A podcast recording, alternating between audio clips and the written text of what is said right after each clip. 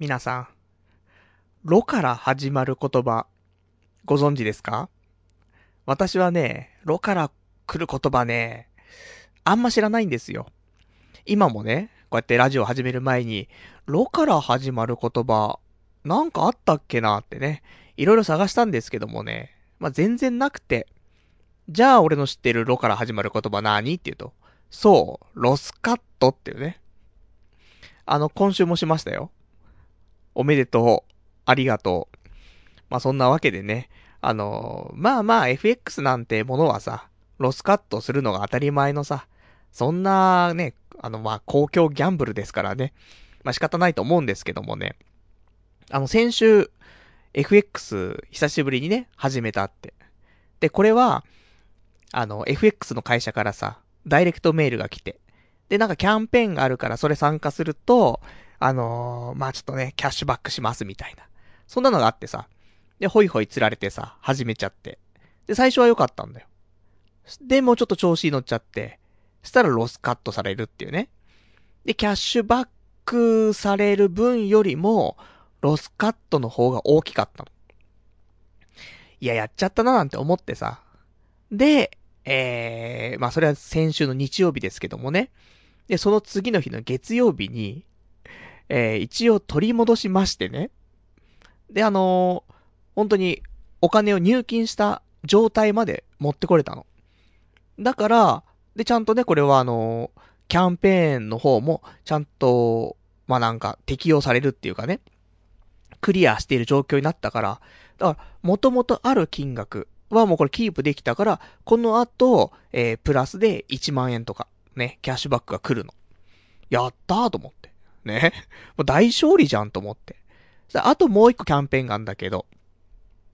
で、これも、まあ、頑張ってというか、まあ言ったら1万円のね、浮きがあるわけですから、まあ、5000円ぐらいマイナスになっても、それでキャンペーン達成できれば、プラスさらに1万円来るから、まあ、合計プラス1万5000円になったら最高じゃないと。って思うわけですよ。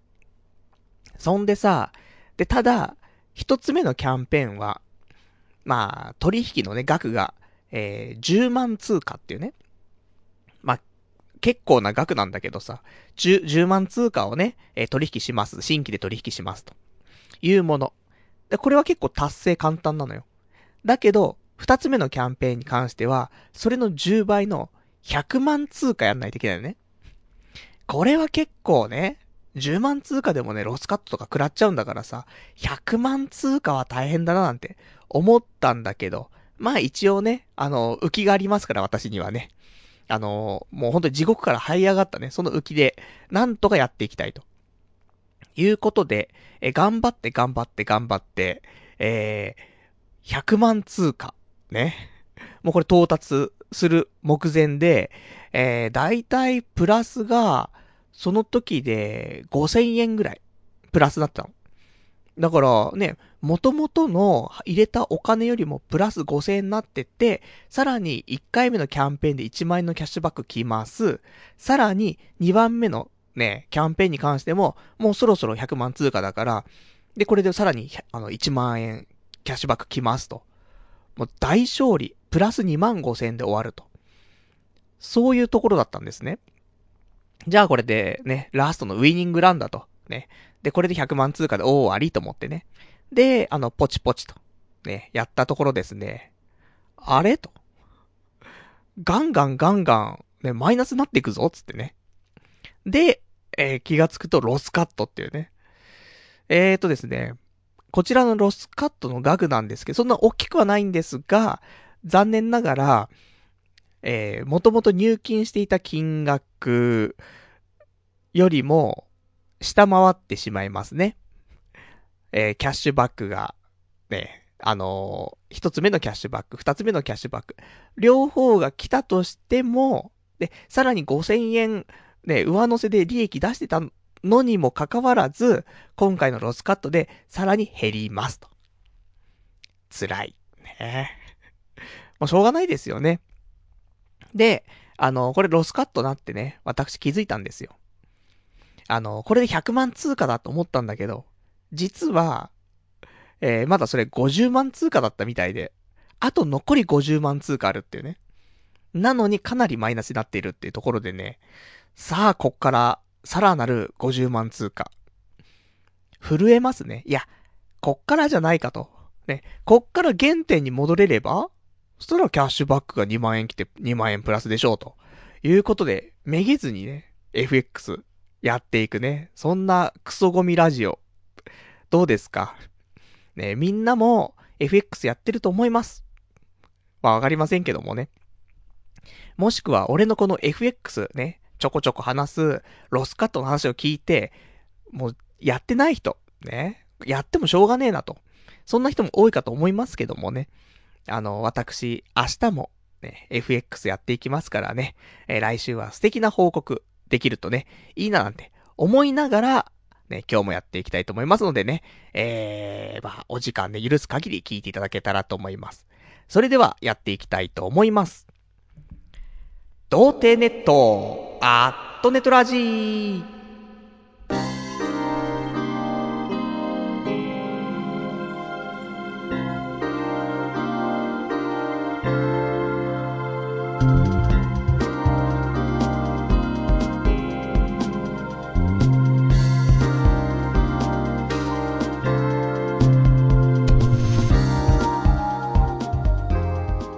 改めまして、童貞ネットアットネットラジパーソナリティのパルナイトです。こんばんは、というわけでね。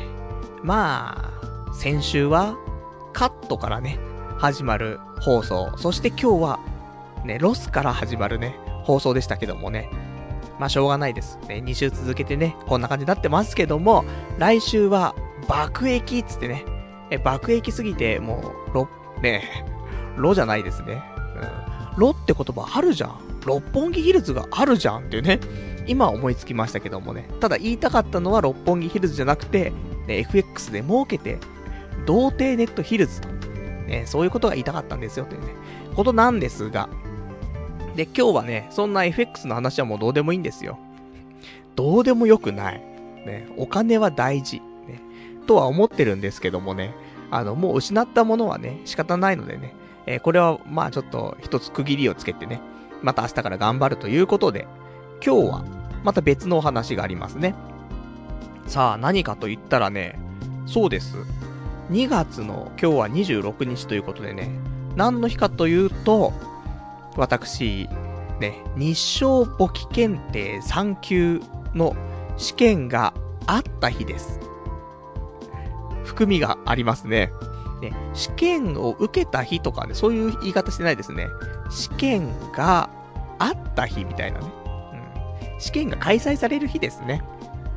というわけでね、えー、まあ、もう今週はもうずっと、もうそこばかり意識してね、生きてきましたから、まあそんなお話をね、していきつつ、まあ他のお話もね、ちょこちょこと、ね、ありますのでね、お話ししていきたいと思いますんで、まあ皆さんもね、あの、簿記の試験受けたよとかね、受けてねえしみたいな、あるかもしれませんが、ね、あと俺簿記持ってるよとかね、まあそんなのね、あればいただけたらね、嬉しいなということで、お便りの宛先お伝えしたいと思います。お便りの宛先は、えー、こちらが童貞ネットとググっていただきまして、ホームページございますので、そちらのラジオ用スレその8というところにね、お便りいただきますか？あとは、メール。メールアドレスは、ラジオアットマーク、童貞 .net、radio アットマーク、doutei.net、ね、こちらまでお待ちしてます。リアルタイムであればね、掲示板でいただけたらと思いますというところなんですが、いや、パソコンの調子がね、悪かろうと。あの、これ、放送始まる、始める前もね、その録音のソフトがあるんだけど、これがさ、止まっちゃって途中で。止まっちゃうんじゃないですよ。ね。戸松遥さんではなく、止まっちゃうんだよね。で、えー、おいおいと思ってね、再開して。で、今ね、放送始めたんですけども、また放送を始めて、11分のところで止まってしまいましてね。もう、いいです。ね。多分平気でしょ？ネトラジでね、録音できてますから。これがね、ネトラジのいいところなんだよね。まあ、いいやら悪いやらなんですけどもね。あの、ちょっとね、私、ネトラジからね、えー、YouTube ライブの方にね、切り替えようかななんて思ってるんだけども。それでもね、やっぱこうやってネトラジは、意外といいですね。これ保管って意味ではね。なので、うん、なんか、うまい方法をね、ちょっと考えたいと思うんですけどもね。録音が止まったらね、なんか、バックアップないとね、せっかく私もね、ずっとこうやって何年も、ポッドキャスト配信してるわけですからね、録音の音源がね、取れない、ね、取れなかったなんてことがあったらね、ちょっと私どうしていいかわかんなくなっちゃいますからね、それこそ、もうラジオが終わってしまう危機に、ね、ほんとなってしまうなと思いますのでね、そこは死活問題というところでね、まあ一応ね、あの、iPhone の方でも録音はしてるんだけどさ、でも、マイクからすげえ遠いしさ、いろいろありましてね、ちょっといろいろ考えていきたいと。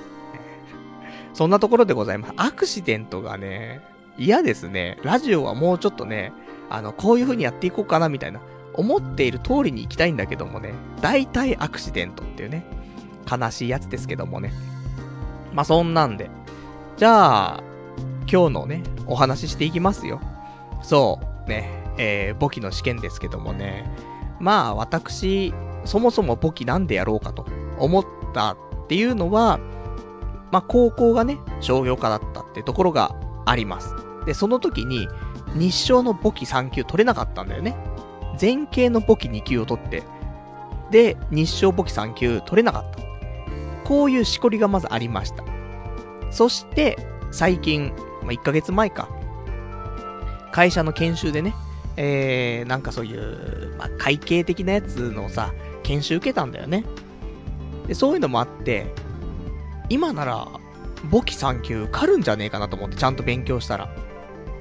で、それで受かれば、まあ、会社的にもいいじゃない？そういう、少し数字がわかる人間っていうことにもなるし、あとその、高校の頃ね、取れなかったっていうそのしこり、ね、この辺も解消されると。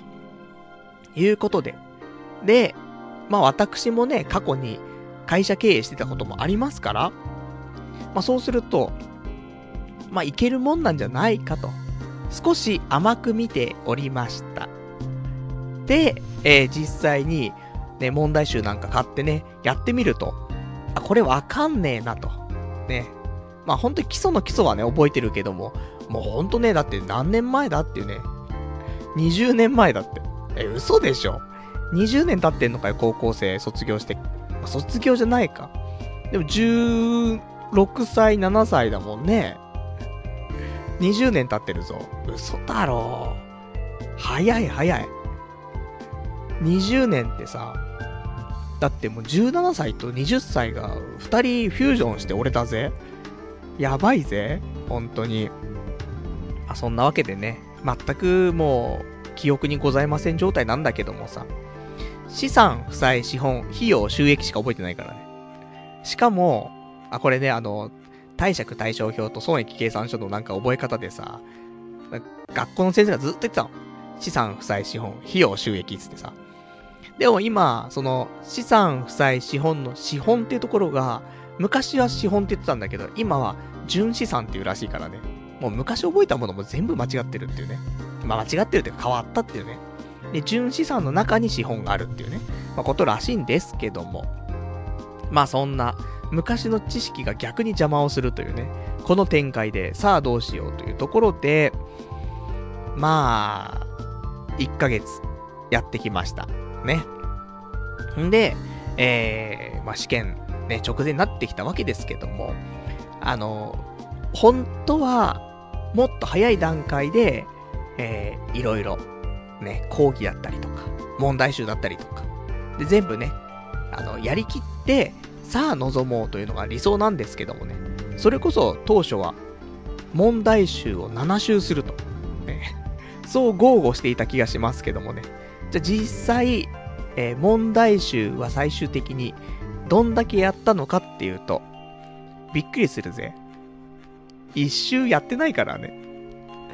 あの、過去問ができるんだけど、過去問のね、やつ買ってさ、過去問多分、4回分ぐらいしかやってない。4回分って4週じゃないよ。その、過去4回の過去問を見てた。おいおいって。そんな勉強あるかよってね。あの、俺もね、そんな勉強ねえだろうって思ったけどさ。いや、いいのよ。あの、見てて、それを7周するんだったらいいんだよ。見てって1周できてないっていうのがまずまずいよね。とは思いますけどもね。っていうのも、一応これは後でね、あのー、まあ、弁解もするんですけども、あのー、リスナーの方がね、まあ、複数人、えー、四角スクエアっていうね、ところの講義がいいよという話をしてくれたの。で、その時俺も問題集やっててこれなんかちょっとわかんねえなと思ったのもあって、それわらをもすがるね、思いでね、おすすめしてくれてるから見たの。で、これ、結果的には良かったの。ね、あのー、ちょっと先週、先々週ぐらい、少し俺イライラしてたところもあってさ、あの、思うように進まず、ね。それで、なんか、ね、申し訳ない言い方しちゃったかもしれないんだけど、結果良かったんで、おすすめしてくれた方、ね、あのー、気に病まず、ね。そんな感じなんだけどさ。で、なんで俺がそんなさ、あの、四角スクエアダメだったかっていうと、あのね、睡眠時間がさ、やっぱり仕事帰ってくると0時過ぎちゃっててさ、次の日もさ、7時半ぐらいには目覚ましてとかさ、そんなんだから、寝てる時間5時間未満ぐらいなんだよ、毎日。その中で、ね、家帰ってきてからまたさ、で、まあ、すぐ風呂入ったりするんじゃない？で、半身浴なんかしながらさ、四角スクエア見るじゃない？イエス。もう、速攻落ちちゃうんだよね。寝ちゃうの。で、何回スマホを、あの、浴槽に落とそう、落とすところになったかというね、感じで、なんとか耐えましたけどもね。で、そんなわけで、あの、寝不足の人間に、講義はきついわ。その、やっぱり受けるっていう感じだからさ、受け身だと眠くなっちゃうんだよね、やっぱり。なので、まだ本を読んでる方が受け身なんだけど、取りに行ってるじゃない少し情報を。でも、映像は完全受け身でも、まあ、まあ、なんとかなっちゃうからさ。そういう意味で、眠くなっちゃう人には、講義はちょっときついかもしれない。なので、やっぱり俺に向いてるのは、問題集をもりもりやっていくスタイルが、やっぱ合ってるんだろうなとは思ったんだけど、ただ、四角スクエア前半は、あの、眠かったの。なんだけど、最後の方の、あの、資産表と生産表に関しての辺は、多分、問題集だけやってたんだと、結構手こずったと思う。で、あれ講義聞いたら一発で分かったから、そういう意味で、あのー、よしあしだなとは、ちょっと思ったね。なので、あの、今回、四角スクエア、なかったらなかったでなんとかしてたんかもしんないけど、あったことで、結構最後は楽だった。っていうのはあります。なんだろう。あのね、簿記の問題、ね、試験って、5問あんのね。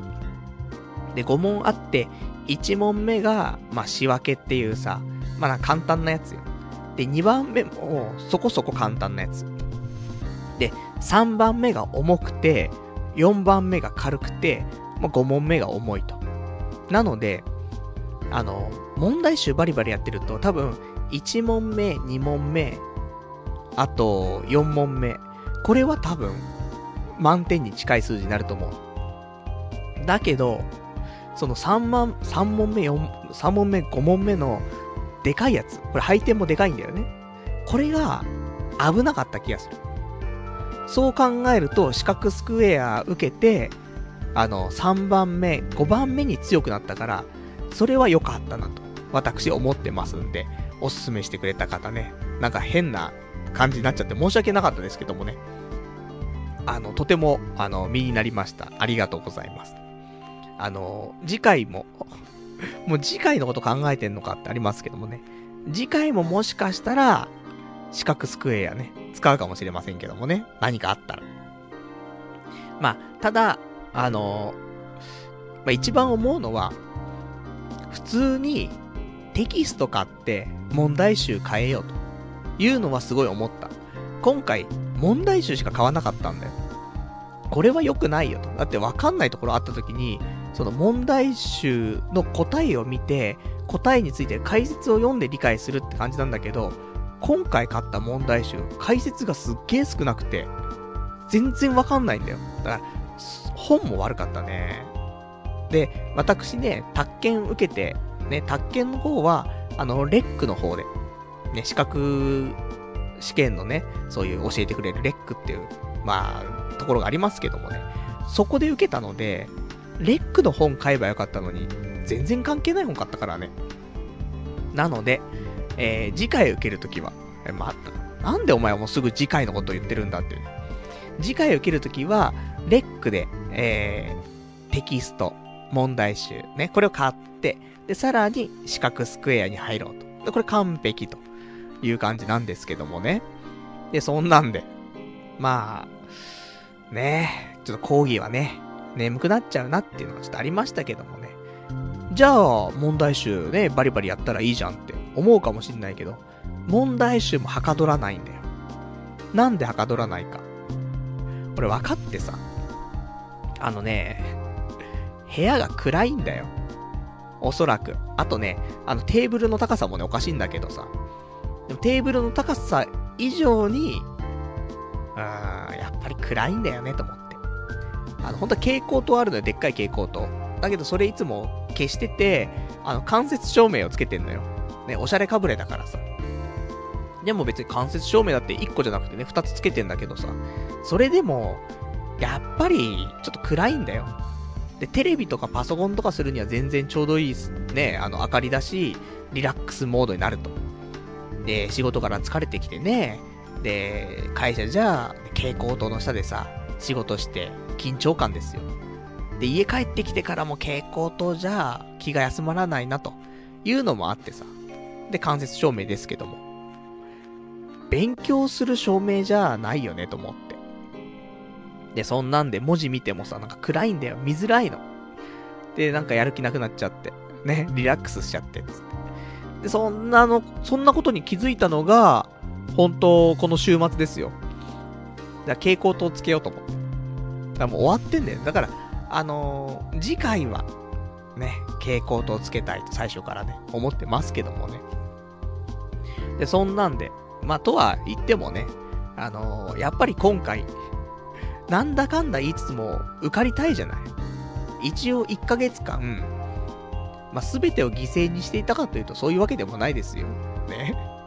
あの、キャバクラ行ったりとか、デリヘル呼んだりとか、やってましたから。で、ね、飲みに歩いてゲロ吐いて、そんなんやってましたから。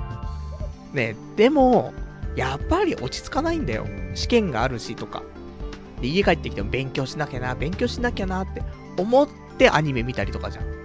アニメも楽しめないんだよ。でもアニメ見ちゃうんだけどさ、っていう。ところで、まあ、結局ね、ずっと意識しちゃって、ね、そんな1ヶ月経ってたからさ、一応、まあまあまあ、多少ね、やってたからさ、受かりたいという気持ちがあるわけ。なので、えー、今週末、その、まあ、先週末ですか言ったらね、えー、金曜日に、有給休暇を取りました。久しぶりですね。いつぶりでしょうかというね、感じではありますけどもね。で、有給休暇取って、で、金曜日休み、で、土曜日休みで、で、日曜日試験ということですからね。ほんと、一夜漬けみたいな感じになってますけどもね。金、銅でなんとかやればいけるだろうって、ね。思って。で、えー、まあ、金曜日ですよ。ね。あのまず金曜日の時点でまだ講義が全部見終わってないっていうね。やばいだろうと思ってさ。そんな長い講義じゃないんだよ。多分、7時間ぐらいの講義なの。全部で。で、しかも俺、1.5倍速とかで見てんのに、見終わらない寝ちゃうんだよ、途中でね。まあそんなのありましたけども、まあこれ、さすがに金曜日で見終わらないのはまずいぞ、と思って、えー、お昼過ぎぐらいに起きて、で、すぐに講義見まして。でね、結局、えー、夕方夜になる前にはちゃんともう全部見終わってさ。よしと。ね。まずノルマ達成と。で、こっから問題集を、まだね、一周終わってないから、二、三周しようと、ね、思っていたわけですけどもね。やっぱ夜になっちゃうと、ね、夜頑張ろうと思ってさ。で、ね、まあ、夕方過ぎぐらいまでずっと講義見てたからさ、じゃあちょっと休憩しつつ、あとご飯食べたりとかしなくちゃと思って。で、ご飯食べたりとかなんだかんだしたら、ね、気がつくと、で、もう夜ですよ。で、しかも、その24日の金曜日の夜、20時からかな、パズドラでさ、イベントやっててさ、あの、これ、ね、やんなくちゃいけないイベントでさ、それのなんか、あの、やって上位5%とかになると、王冠がもらえるんだって。知らねえよっていうね。でも王冠欲しいのよ、俺。ね、あのー、なかなかもらえないの、王冠ってね。で、結構、その難易度が低、低いやつで王冠もらえるから、やんなきゃっつってね。ちょっとやってしまったりとか。そんなんしてたらさ、もう夜ですよ。夜も夜で夜中ですよ。やばいなと思って。で、ちょっとだけ問題集開いたりとかしたんだけど、これダメだなと思って。でも明日土曜日、ね、あの、一日休みだから。これが仕事の次の日の休みだったら、ね、ちょっと違いますよ。疲れ切ったところでね、休みだから。それじゃあちょっと辛いけども、もう休みの日の次の日っていう、それが丸々休みっていうことは、相当休みだぞと、ね、しっかり頑張れる、思って、その日はね、諦めました。で、土曜日。で、土曜日なんだけど、えー、まあ、この日やんなきゃもうさすがにね、きついっていうところもありましてね。で、えー、まあ、やるわけですよ。ちょっとやりました。あの、1回分まずやりました。しかも今までずっと眺めてただけなんだけど、さすがに、あの、簿記の試験ってマークシートじゃないのね。ちゃんと勘定科目とかもね、あのー、現金とかさ、備品とか、原価償却、累計額とかさ、それ全部、あのー、書かないといけないんだよね。文字を。で、あとお金も書いたりとか、あと、計算、ね、電卓使っていいんだけど、それで計算したりとかすんのよ。だから、あの、一回も文字書かないで試験に臨むのはさすがにナンセンスと思ってさ。で、書かなきゃと思って、えー、まあ、書いて。で、だから一回分ね、やりました。意外とできるじゃん、つって。まあ、わからないけど、時間かければ、まあまあ、なんとかみたいな感じの知識レベルになってたんだよね。あとはいかに、その、早くやるとか、ね。あのー、まあ、たまたまその時の問題がね、まあ、一回チラって見たこともあるからって、ね、正直あるのかもしれないので、まあ、どんな問題でもね、ある程度できるようになんないとなっていう。だこれはもう、1回分だけじゃなくて2回、3回、4回とね、過去問ありますから、やってけばなんとかなるんじゃねえかなと思っていたんです。ね。で、そんな中、えー、もう、その時で、まあ、15時ぐらいかな土曜日。で、こっからまだまだね、あの、時間もあるし、やっていけるんじゃねえかと思った矢先、えー、私、童貞ネットの掲示板をね、開いてしまいまして。で、そこにね、寄せられていたお便り、ね、こちらを読んでしまったんです。ラジオネーム、481番さん。簿記3級って、偏差値50の商業高校のお姉ちゃんが高校2年生で取る資格だよね。新卒、就職、新卒、就職活動時に真面目に高校生活をこ、えー、送っていましたという証のようなもの。35過ぎたおっさんが取ったって、高校生の時、能力ありませんでしたということを再確認する恥の上塗りでは、知識をつけたという前提があったとしたら、知識をつけたいという前提があったとしたら、一夜漬けで、えー、一夜漬けしている時点で理論崩壊っていうね、お便りいただきましてね。ありがとうございます。もうほんとね、あのー、やる気をなくさせる天才だなと思って。ダメだよ。追い込んで頑張ってる人にこういうこと言っちゃ。そもそもやる気がなかなか出ないタイプなんだからさ。そんな人にこういうこと言っちゃダメダメと。で、これ引きずるじゃん。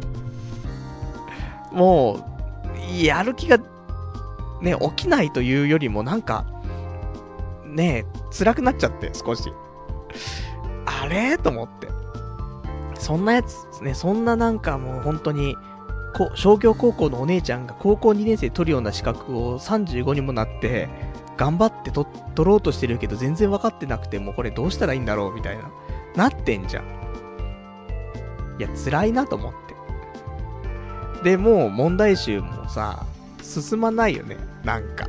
人のせいにするわけじゃないけど、じゃあ、このお便り読んで、やる気が出るって、ね、問題集やろうってなるって言うと、それは逆じゃない、やっぱり。なので、引っ張られちゃうのは、ね、正直ありましたというところなんだけどさ。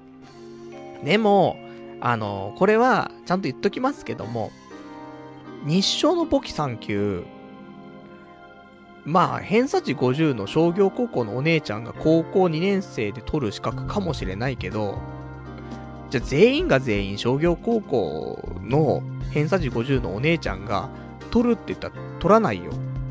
取れないんだよ、意外と。あの、大人になったら、そんなに難しいもんでもないなと。1年2年勉強したらさすがに取れるだろうって思うような資格だと思うよ。あの、3ヶ月ちゃんとやったら取れる。ね。あの、ある程度、なんか、ダメな人でも。ね。なので、逆に高校生が2年かけて取れないっていうのは、それはおかしいよねって思っちゃうかもしれないけど、別に簿記の勉強だけしてるわけじゃないしさ。本当あの、科目の一つでやってるだけだ。国語みたいな。ね。それよりももっと授業時間少ないからさ。で、そんなんだから、まあ、取りにくいよね。って思うよ。ちゃんと勉強してる子じゃないと取れないよね。のはありますから。だから、まあ、あと商業高校、そんな あの、あんま頭良くないじゃ良くないからさ。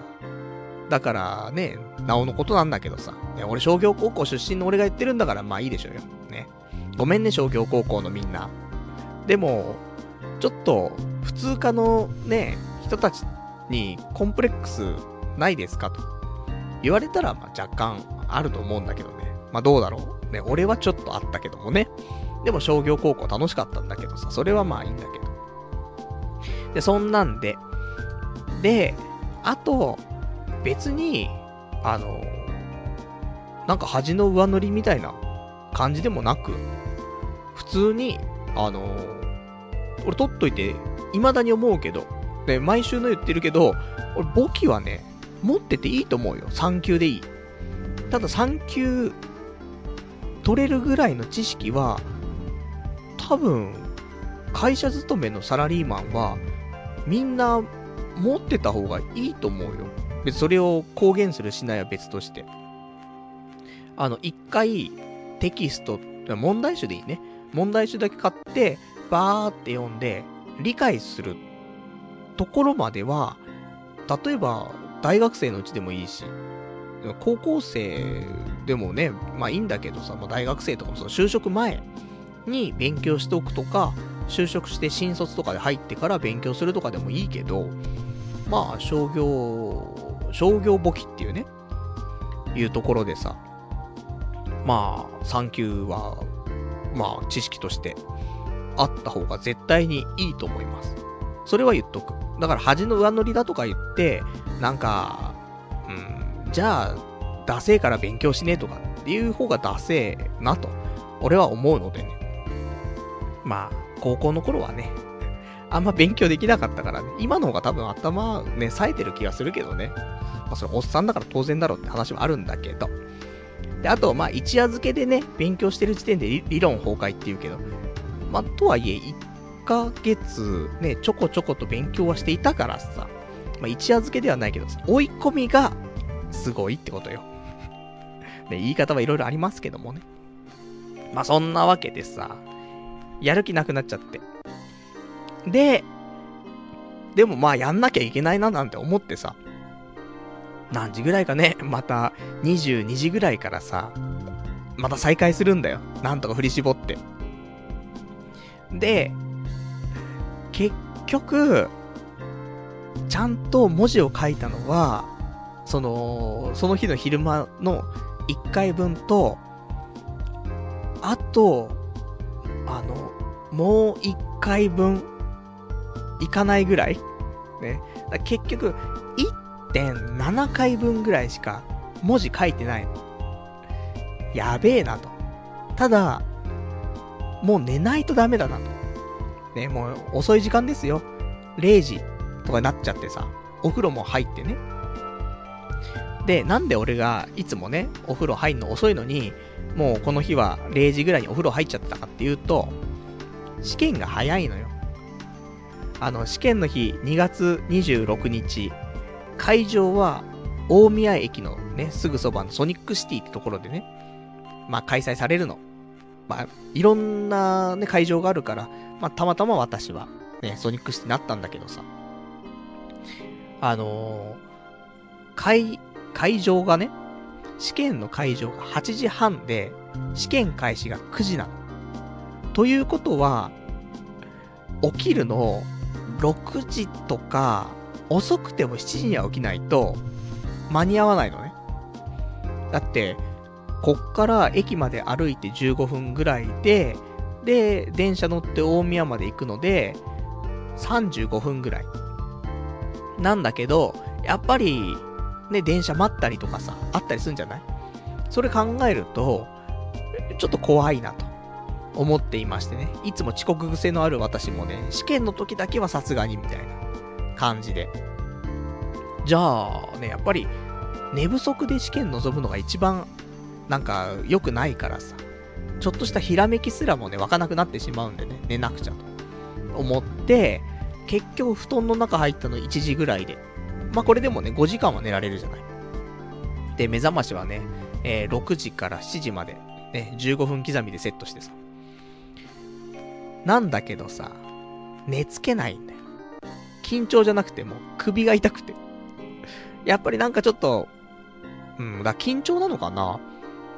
そういうのもあって首が痛いとかね、あるのかもしれないですし、あとやっぱり、その、このね、低いテーブルの上でね、勉強をしようとしていたから、勉強していたとはね、表現しませんけどもね、勉強しようとしていたからさ、やっぱ首が痛くなっちゃって。で、寝つけなくて、1時間半ぐらい多分寝つけなかったかなだ結局じゃあ寝たの2時半ぐらいじゃん、つって。で、えー、3時間ぐらい寝たのかなまあ、なんだかんだで、ね、えー、まあ一応起きれましてね。で、用意して。で、家出たのが多分、えー、7時15分ぐらいかな、に出まして。で、ちょっと遅くなっちゃったんだけどさ。でも、普通にスムーズに、ね、えー、電車乗って、で、まあ、大宮駅着いてさ。で、その時点8時5分ぐらいだったのかないいじゃんと。ね。8時半会場なんだからさ。まあ、ゆ、ゆとりがね、あるなぁなんて思ってさ。珍しいと。じゃあ、あの、もう近くでね。まあ、ソニックシティっていうのがさ、その、大宮駅前にある一番高いビルなんだけどさ。で、その周りには、まあ、結構カフェとかもね、あったりするから、カフェっつっても、スタバとかね、ベローチェとか、ドトールとかそんなんですけど。で、えー、スタバ入ろうかな、みたいな。ね、時間も会場まで25分くらいあるからさ。でも、スタバに入る時点で、ね、試験のドキドキプラススタバに入るドキドキでダブルドキドキになっちゃうじゃんと思って。やめとこうと思って。ね、スルーしてドトール入ってさ。で、朝、やっぱり、何も食べてないのも良くないなと思って。なんかモーニングセットみたいなさ、なんか、卵とハムのね、なんかサンドイッチの焼いたやつみたいな。トーストみたいなやつね。と、あとホットティーみたいに頼んでさ、大丈夫かなと。ね、お茶飲んじゃったら利尿作用でトイレ行きたくなっちゃうんじゃないかなと思いつつ。で、えー、パン食いながらさ、最後復習ですよ。で、えー、まあ、テキスト見たりとか、テキストっていうかその問題集の答えね。うん。このカッコで抜かれてるのはこういうね、あのー、なんかこういうのが多いなとか、傾向を見たりとかさ。あとは、四角スクエアの方で、動画じゃないんだけど、あの、動画じゃなくて、その中で説明している、パワーポイントみたいなね、あの、説明の流れがあんだけどさ、それも見れんのよ。なので、それを繰り返しちょっと見たりとかして、よしと。ね。もうやるしかねえと思ってさ。で、えー、8時40分ぐらいまでいたかな。で、あの、ちょっとお腹痛くなってきちゃって。ご飯食べて。で、えー、まあ、お腹痛いし、でも、ね、試験中は大変だろうから、ね、あの、お腹痛くなったら大変だからさ。じゃあドトール出る前にうんこして、そんでドトール出て、で、会場に向かおうと思ってトイレ行こうと思ったらトイレがね、入ってんだよ。しかもその前におじちゃんが並んでんだよ。これダメだなと思って。じゃあ、ソニックシティの中のトイレ借りればいいかなと思って、で、ソニックシティ行ったの。で、入ってさ。で、8階とかで受付があるっていうからさ。じゃあ8階行こうって思って歩いてったらさ、ちょっと自販機があってさ。で、あの、俺いつもね、仕事をするとき、だいたい週3回ぐらい朝レッドブル飲んでんのね。で、そういう習慣ができちゃってっか最近。レッドブル飲んで、ちょっと一発気合入れようと思って。で、レッドブル飲んでさ。そしたらさ、全然関係ない話なんだけどさ、その自販機なんか6台ぐらい並んでるところがあってね。あのー、室内に。で、そこで少し、まあ、レッドブル飲んで、で、缶捨ててから行こうと思ったんだけど、飲んでる間に、若くはないんだろうけど、20代後半ぐらいの、うん、男の人が、なんか、俊敏な動きで、あの、自動販売機の下をさ、LED のライト照らしてさ、なんか漁ってんのよ。で、ね、その自販機1台、次の隣の2台目、3台目ってさ、もう俊敏に動いて LED 光らせて、途中で息をフーフーしながら、ね、あの、下の埃をね、飛ばしながら、で、そんで、3台見終わったら、今度向かい側のもう3台見て、んなんか変な人いんなと思って。まあちょっとお金、ね、朝からその、朝8時台にね、落ちてるお金を調べてるのかどうかわかりませんけどもね、LED のライトまで持ってね、大変だななんて思ってさ。で、私もね、まあ、そんな見とれてる場合じゃないから、レッドブル飲み終わってさ。で、缶捨てて、で、会場に向かって。で、この時点で、えー、8時50分ぐらいなってんだよ。やばいやばいと。ね、ギリギリだなって思って。で、えー、会場を向かってったんですが、あの、やはりね、お腹がやっぱしマックス痛くて、これやべえと思って。で、えー、一応なんか受験票には8回って書いてあったの。で、8回登ってったら、そこで受験番号を見て、で、どの部屋に行くかって見るんだけど、えー、俺は9階だったんだよね。でも、張り出されてるの8階にあるから、それを見てからみんな9階に行くって流れっぽいんだけど。で、やべえなって、また階も変わるのかと思ってさ。じゃあ、8階ね、あの、なんかみんなエレベーター待ってたから、待ってる間にじゃあ俺うんこしちゃおうと思ってさ、8階のトイレ行ったらさ、8階全部埋まってんだよ。やっべえと思って。そんで、じゃあもう9階って9階のトイレ行くしかないじゃんと思って、ね、またエレベーターの前行ったら、エレベーター全然来ないのよ。やっべえと思って。で、もう、8時50分過ぎてるからね。いや、まずいでしょと思ってさ。で、エレベーター来てさ、9階登ってさ。で、本当は教室すぐ行った方がいいんだけど、試験会場。でももう、うんこ暴発寸前だからさ。で、先トイレだなと思って。で、トイレ、9階のトイレ行ったら、1個空いててさ。で、危ねえと思って。で、で、ブリってさ。で、8時57分ぐらいかね。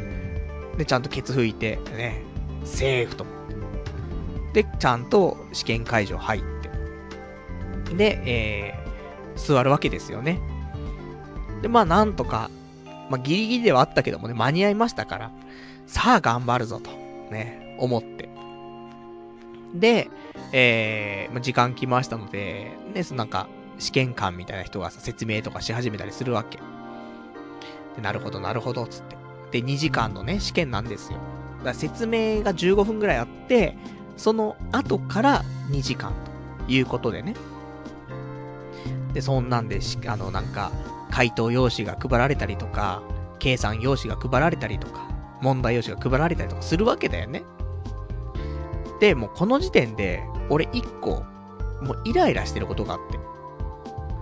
毎回俺なんかのね、試験に行った時イライラしてるんだけど、何にイライラするかっていうと、周りの受験生にイライラすることが多いんだよね。あの、簿記の試験行った時も、すげえ咳払いしてるやつがいるとか。もう気になっちゃう。何かとね。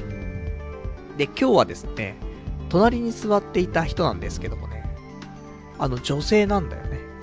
じゃあよかったじゃんって。ね、試験終わった後、ね、どうだった？ね、答え合わせ一緒にしようよ。ね、ちょっとこの後バーでも行くっつってね。もう昼間っからバーかっつってね。そういう話になっちゃうけどさ。そういうのも誘いたくもないようなさ、もうクソなやつでさ。あの、本当こういう女が嫌いだねシリーズになっちゃうんだけど。あの、テーブルがね、まあ、繋がってるわけですよ。3人席で、間1個開けて、両端に座ってる感じ。で、女は右側、俺は左側に座ってるわけ。あの、繋がってる、ねえ、机なんだからさ、ある程度配慮って必要じゃない、人間。それがさ、そのクソ女がさ、もう全体重を机にかけてるわけ。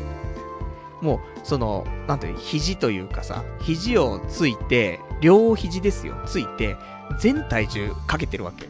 だからもう、ミシミシ言ってんだよね、机が。嫌なんだよね、そういうの。なんか。みんな周り見ても、その机の上に手を出してるやつもそんないないわけ。で、さらにそこに乗っかり、乗っかってるやつなんてもういないわけ。だけど、俺の隣のクソ女だけはもう全体重かけて、テーブルの上に手乗せてるから、もう、ちょっともう歪むんだよね。若干。やめてくんねえかなと思って、こっちまでギシギシすんだけどって、思って。で、そのイライラしてたんだけどさ。だそんなんで、あの、今日は、女性バッシング、ね。あの、一つしたいなと思ってたんだけど、これです。あの、机の上に体重をかける女。こいつ本当に嫌だね。あの多分運動神経ないやつなんだよ。これ完全レッテルですけどもね。俺、運動神経あるやつは、そこ体重かけないと思うんだよね。そう、ちょっと触れることによっての、あのなんていうの？分散させる？ね、重力だったりとか重さを分散させるために、その、そこを視点としてね、使うってのわかるよ。でも、運動神経の悪いやつは、体重全部乗せがちなんだよね。って思って。だから嫌なんだよ、運動神経がない女。膝の使えない女。ね。やっぱイライラしちゃう。なのでやっぱり結婚するのはね、うん。まあ、運動、好きでも嫌いでもいいのよ。ただ、運動神経がある人がいいね。ちょっと思っちゃう。ね。そんなことを試験は、ね、始まるね、ほんと数分前に考えてるっていうね、ことで、あの、どのぐらいイライラしたかっていうと、ね、それでは試験始めてくださいって言われた瞬間に、あの、その問題用紙の片隅に、もう、肘を、ね、肘をつく女って書いたから、ね、今日ラジオで喋ろうと思って。で、それ書いてから、ね、あの、ちゃんと問題ね、見ましたからね。まあ、そのぐらいなんですけどもね。で、始まりましたよ。まあまあ、準備も万端ですよ。全然万端じゃないけど、脳内の準備は足んないけどもね、あの、しっかりシャープ、ペンシル、消しゴム、そして今回新しくね、電卓買ったりとかねしてね、まあ、あとやるしかねえと。いうことで、したら、意外とわかるんだよ。最初の仕分けも、ほどほどわかるし、で、2番目の、その、まあ、他のね、ちょっと、ちょろちょろしたやつ、それがちょっとね、なんともわかんなかったんだけど、まあ、こんな感じだろうつってね、やって。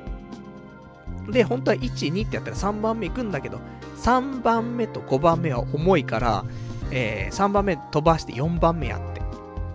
で、1、2、4やって。で、その後に、個人的には3と5だと、5の方が結構好きなね、生産表とかのが、あのー、得意というか、だったので、じゃあ、先5問目やって、最後3問目やろうということでやっていたんだけども、なんとか解けると。いけるかもしれないと。ね。あの、まあ、奇跡が起きたら合格するかななんて思ってはいたんですけどもね。これ奇跡起きてもおかしくないような問題構成と思ってさ。でやっていたわけですよ。でもやっぱりところどころ悩むんだよね。これはって。あの、旅費と、ね、仮払い金とっていうね、今回そんなのちょっとあったんだけど、や、これ仮払い金だと思うんだけどなーすって。でも、考えすぎなのかなーすって。旅費で、みたいな。まあ、結果、仮払い金だったっぽいんだけどね。とか、ね。まあ、悩むところもいろいろあったんだけど、なんとか全部は埋めてさ、で、2時間経ちまして、やったなと思ってさ、したらもう、首が痛くて。2時間ずっと下向いてさ、集中してやってたからさ、ただでさえ首痛いのにさ、もうバッキバキになっちゃって、これ、やべえ、もげちゃうと思ってさ。でもまあ一応ね、終わったし、よかったよかったと思ってさ。そんで、えー、教室出てすぐに、あの、2チャンネル開いてさ、2ちゃんのね、あの、四角板のさ、四角板ってあれだけど、なんか四角の掲示板ね、四角板。行って、で、簿記3級のさ、スレがあったから、それ見てさ。なんかいつも資格試験終わった後にちゃん見るっていうのは習慣になってますけどもね。したらなんかみんな、ああだこうだ言ってるからさ。で、お、やってんなと思って。でも意外と、あのー、どうなんだろうと。みんなの言ってることと俺の思ってることがちょっと違うぞとか思ったりとかして。いやでもわかんねえしと。ね、惑わしてるだけだろうとか思ってさ。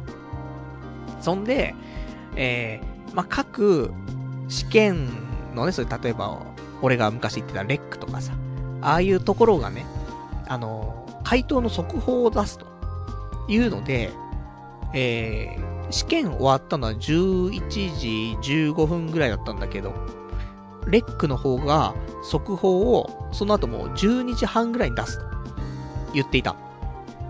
まあ、これを見てね、あの、後でちょっとチェックすればいいかななんて思ってさ。で、そんなんでさ。で、まあ、ね、頑張ったご褒美にということで、えー、この後、ずっとね、我慢していた、ソードアートオンラインの映画、ね、先週始まったんだけどさ、やっぱさすがにね、試験勉強がある中でいけないよねと。で、我慢していましたけども、まあ見に行こうかなと思っ。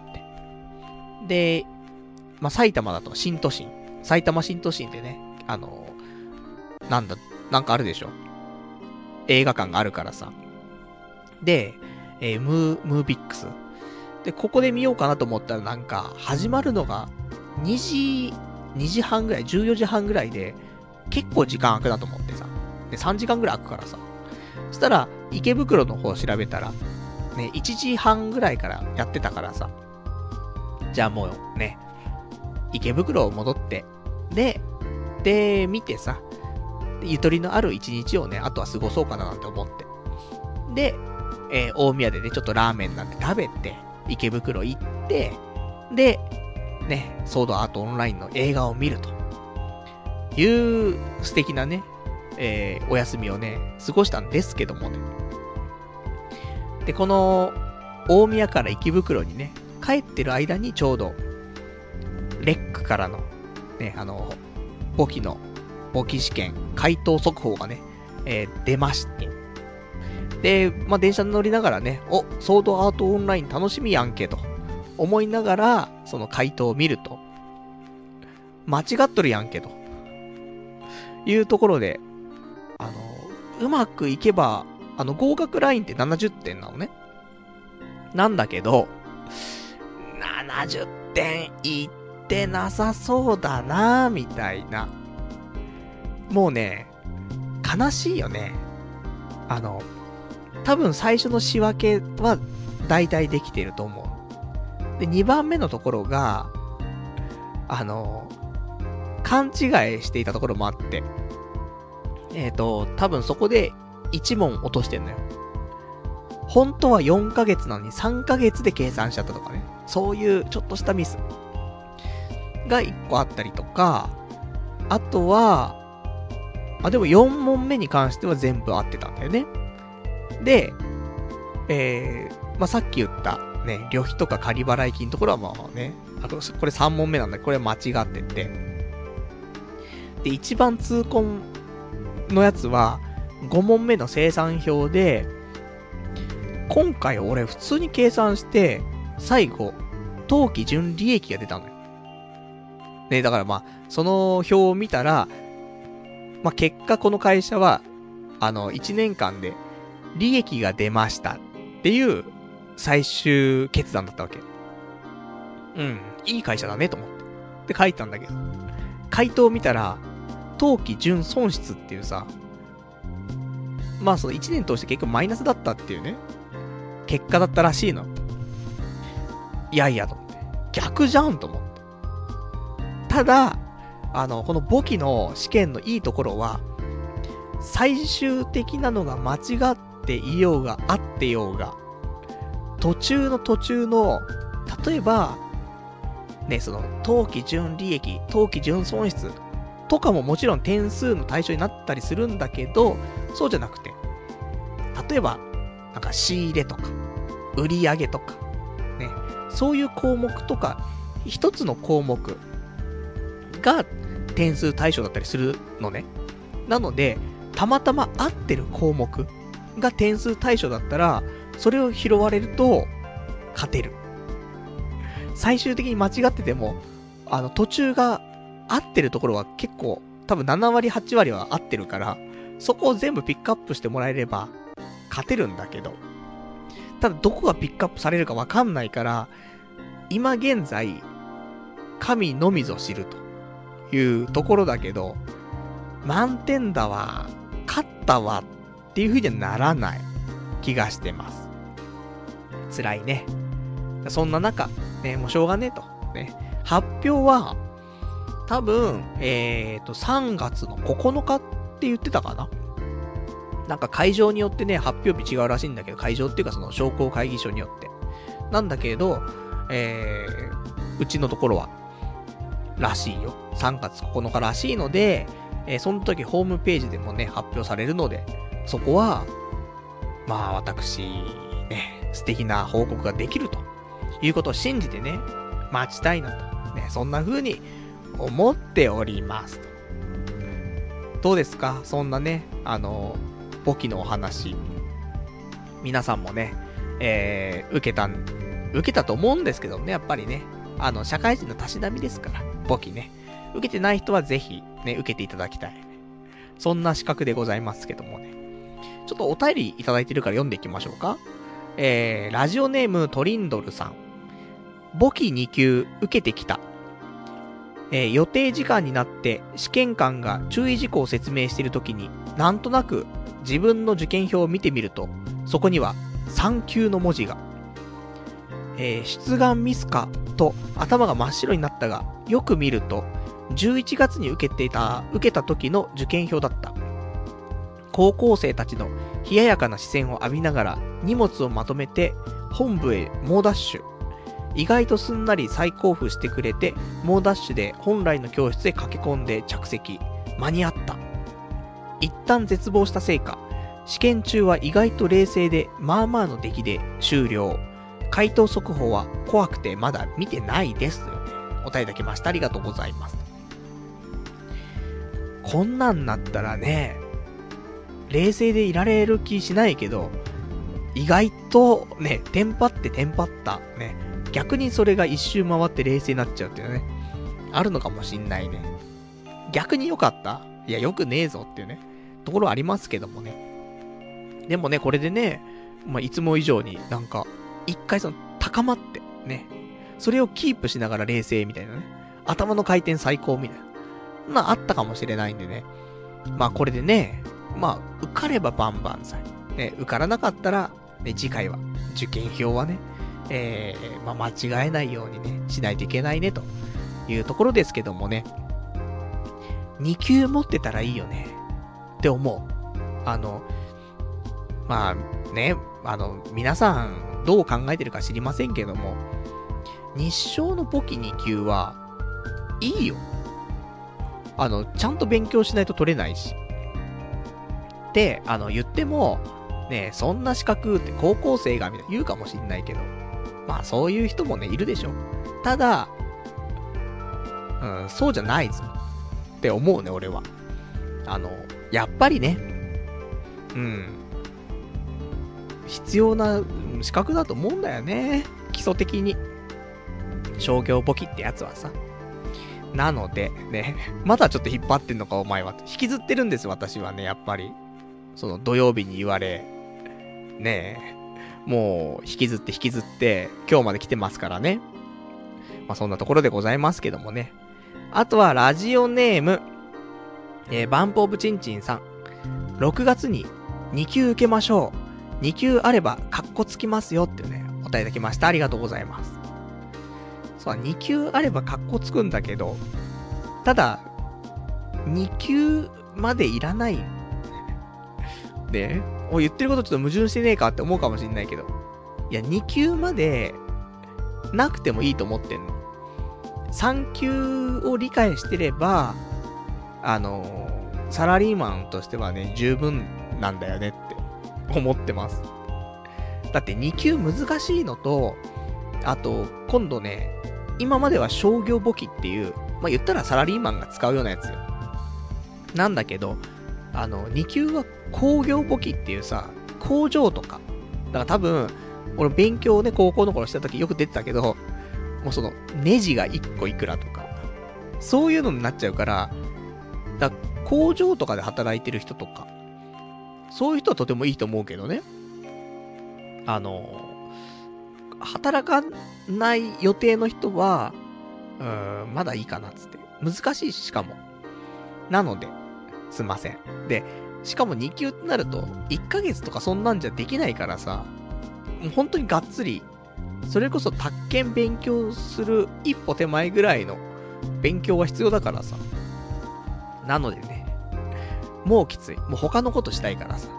一回解放されて、えー、もし、落ちてたら、6月に、えー、もう一回ポキ受けようかな。今だったらね、いける気がする、みたいな。ところありますけどもね。じゃあ、あといただいてます。ラジオネーム羊ガエル水族館さん。パルさん。問題は、机の高さでも、テキストでも、四角スクエアでも、蛍光灯でもなくて、試験に取り組む姿勢だ。仕事がある平日は、出勤、退勤時や、えー、いろんな隙間時間に参考書だけ読んだり、一問一答形式で、えー、知識をつける。フリーな土日はがっつりと問題集を解く。これが社会人の資格勉強スタイルだよ。だからみんなは、えー、半年そこらで宅建に合格できるんだ。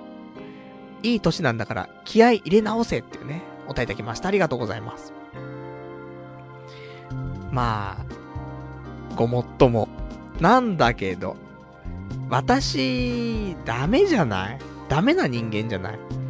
そして、もう、分かっちゃったじゃない。俺の勉強スタイルってやつがさ、あの、できないの、やっぱり。できないっていう表現もあれだけど、あの、直前になれば、ある程度集中して何時間とかって勉強することも可能だけど、普通の、まだね、ちょ、直接、なんか、そういう意識するぐらいの期間じゃなければ、無理なんだよね。そうすると、どのぐらいできるかって言うと、やっぱり、1日1時間未満なんだよ。お風呂入りながらしかできないの。あとはね、もうできない。もうこれ分かったんで、今回のことも含めて、あの、本当はダメよ。本当はちゃんとやる気を持って、ね、えー、隙間時間にやったりとか、パズドラしてる場合じゃないよ。ね。とか、土日はね、しっかり勉強したりとか、するべきよ。それこそ別に、もうスタバとか行って勉強してもいいよ。だけど、俺、できなかったわ。ただ、そういう勉強法ができない人でも、あの、国家資格は受かる。それはもう半身浴勉強法だから。もう、唯一、お風呂しか、なんかその、他のものに影響されない空間ってのはないんだよね。他のところはどこに行ってもさ、なんかもう、誘惑があるじゃん。で、誘惑に勝てないんだよ、俺は。っていうのもあって。なので、もうお風呂の時間は勉強の時間みたいな。ね。まあ、勉強してんだったら本読む時間とか。いう風にして、で、しかも、これは結構長く続けられるのよ。なので、あのー、やっぱり、このスタイルが一番俺には合ってるなっていうのを今回すごい実感した。で、それ以外のスタイルは、きつい。できない。寝ちゃうっていうね。そういうのはあるんで。なので、まあ、あのー、勉強のスタイルは人それぞれだとは思うけど、俺はちょっと特殊な感じもね、ありますが、あの、もし、ね、勉強苦手だなとかっていう人いたら、ね、机に向かうとどうしてもなんか落ち着かねえんだよなとかっていう人いると思うんだよ。そういう人、例えばだけどね、こういうやり方もあるから、まあ、試してみるともしかしたらしっくりくるとかね、あるかもしんないから。今やっぱし思うのは、テキスト、ね、問題集だけはダメだわ。ね、テキストもやっぱりないとダメ。で、テキストをざーっと一回読もう。そんで、問題集を一回分やろう。ね、過去問一回分やろう。そんで、わかんないところいっぱい出てくるから、もう一回テキストざーっと読もう。で、問題集やろう。で、テキスト一回読もうみたいな。なんかそういう繰り返し。まあ、時間もかかっちゃうから、多分、テキスト一回読んで問題集一回やって、で、その後にテキストもう一回読んだら、あとはひたすら問題だね。これが、向いてるね、私は。しかも、あのー、半身浴。ね、お風呂入りながら、やるのがいい。もう、逆にこれ以外は、向いてない。うん、寝不足、すごいね、みんなね。みんな5時間未満の睡眠時間でさ、よくね、なんか、寝ないよね。って思うんだけど、俺はちょっと、無理だったなって、ね、思うけど、ただ、あの、こういう風にやったらいけそうかなっていうのはね、あの、これで確信が持ってたから、今後ももう勉強法は、ちょっと人とは違う感じになっちゃうけど、一番これが成果が出るからね、あの、半身浴、勉強法、ね、これで私は国家試験をね、通過いたしましたみたいな。そういう本書けばね、いいかななんてちょっと思ってますよ、という感じですと。じゃあ、あと、他のお話、今日ちょっとしていこうかな。あの、今日、ね、そんなわけで、ソードアートオンラインをね、見てきたんですよ。ね、まあ、自分のご褒美ですよ。ちょっと迷ったの。ソードアートオンラインを見るか、パチスロをするか。ね、エヴァンゲリオンの寝台がさ、入ったりとかさ、ナギのアスカラとかさ、あと、ウィッチクラフトワークスとか、弱虫ペダルとか、いっぱいもう打ってないのが出てるんだよ。だから打ちたいなーなんて、ゼットマンとかね。で、まあメインはエヴァなんだけどさ。でもなーと思って。もうパチスロはさ、また行きたいって時絶対出てくるじゃん。だからもうその時までもう取っとこうと思って。で、結局ね、ソードアートオンライン見ることにしたんですけど、いやなんかね、すげえ混んでたの。やっぱり日曜日だし。で、若者に人気じゃない？なんだけど、もうおじさん一人じゃない？ふとね、なんか悲しくなっちゃって。あの、エレベーター乗ってさ、で、その、ね、まあ、会場に向かうわけよ。そしたらさ、エレベーターに、のドアの前に俺がいるんだけどさ、エレベーターのドアがちょっとさ、あの、反射するようなね、素材できててさ、俺の顔が映るんだよね。いや、おっさんじゃん、やっぱり。でも周りみんななんか若者じゃない？その時点でもか若者が友達と来ている映画をおっさんが一人で見に来てるっていう、この寂しさ。で、なんか気がつけば俺もう36歳じゃん。いやいやと。20代後半とかだったらいいよ。まだ。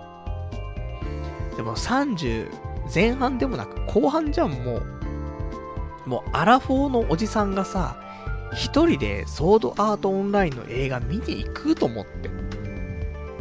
なんか寂しくなっちゃってね。いいのだろうかつって。いや、好きなんですごく。あの、俺ソードアートオンライン好きだから意外と。ね。そんなんでね、ちゃんとワン、ツーも見たし、で、ね、スマホのゲームをさ、結構やったからね。なんだけどさ、まあ、ね、でもいいやと。ね。もう、一生こんな生活だよと。思って。で、えー、まあ映画を見るわけなんだけどさ、で、席についてさ、で、少しするとさ、予告流れるじゃない？で、予告見てさ、あのー、おって思ったんだけどさ、あの別に予告の話すんの？みたいなね、ところありますけど、あの予告で出たのがさ、アニメの映画なんだけど、打ち上げ花火、下から見るか、横から見るかっていうね、アニメの映画がやりますよって。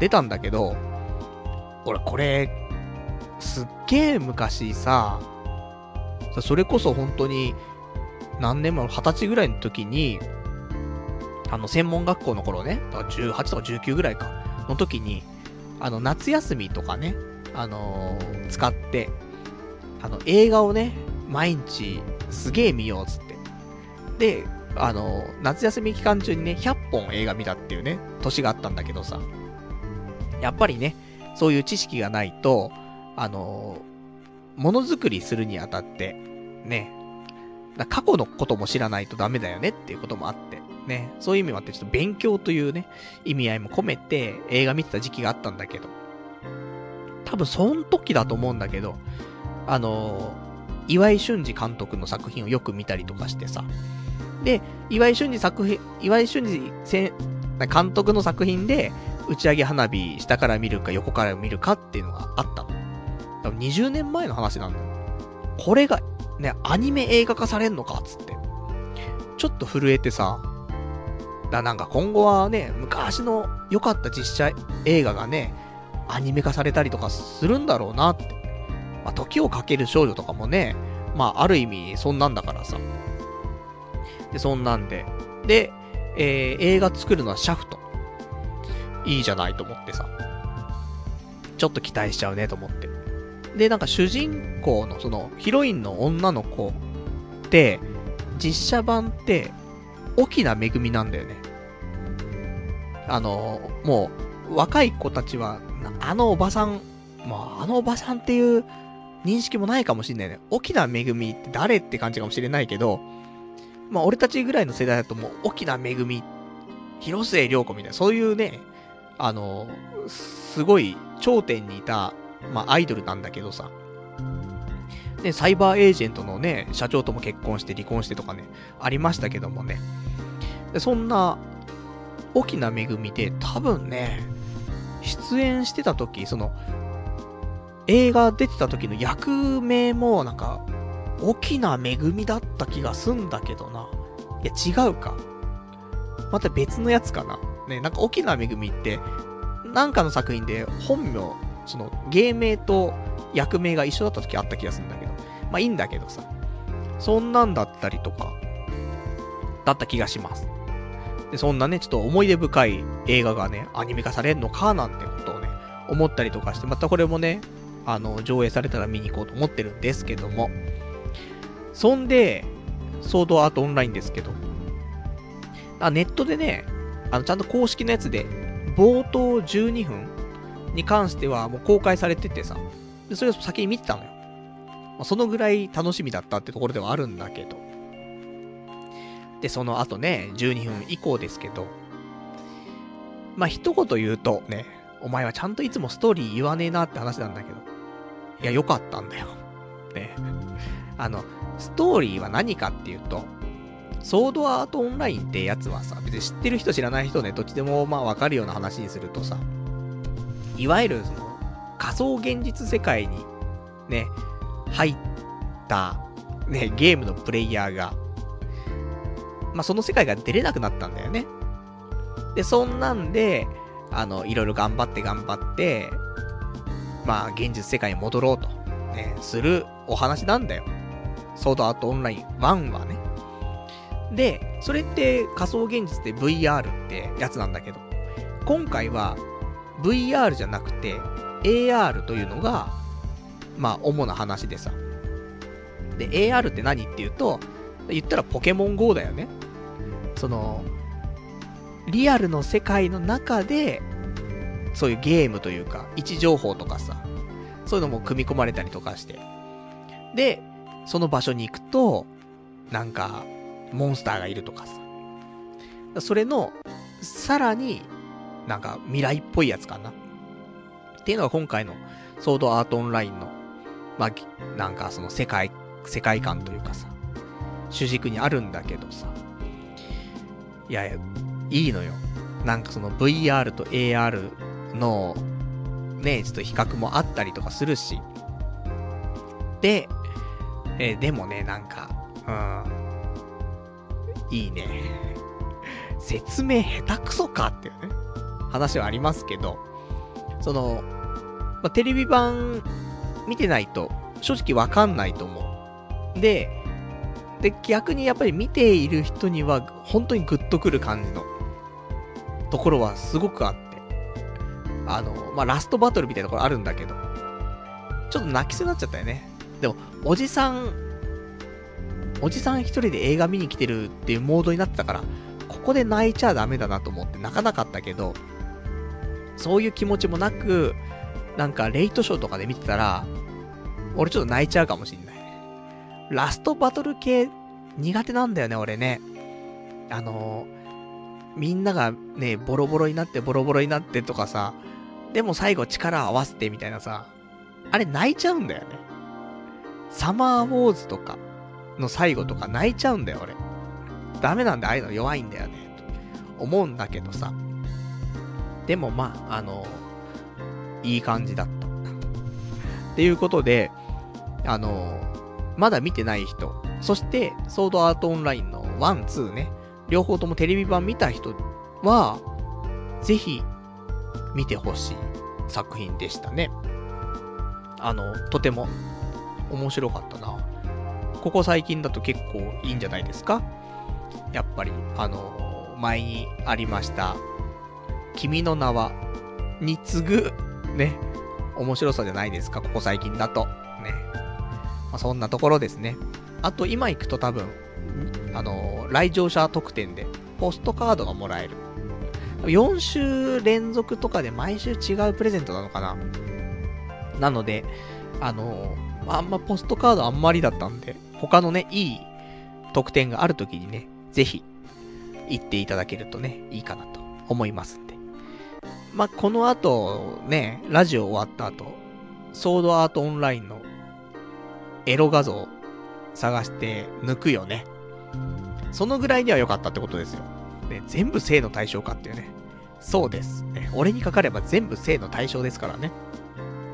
まあそんなところでね、あのー、で、そう、ソードアートオンライン、あんま関係ないんだけどさ、作品の話よりもさ、なんかその枠組みというか、周りの話になっちゃうんだけど、あの、エンディング歌ってんのがさ、あの、リサが歌ってんだけど、で、今回もリサの楽曲作ってんのが、ユニゾンスクエアガーデンの田淵さん。ベースの人かな？だったんでね、いいですよ。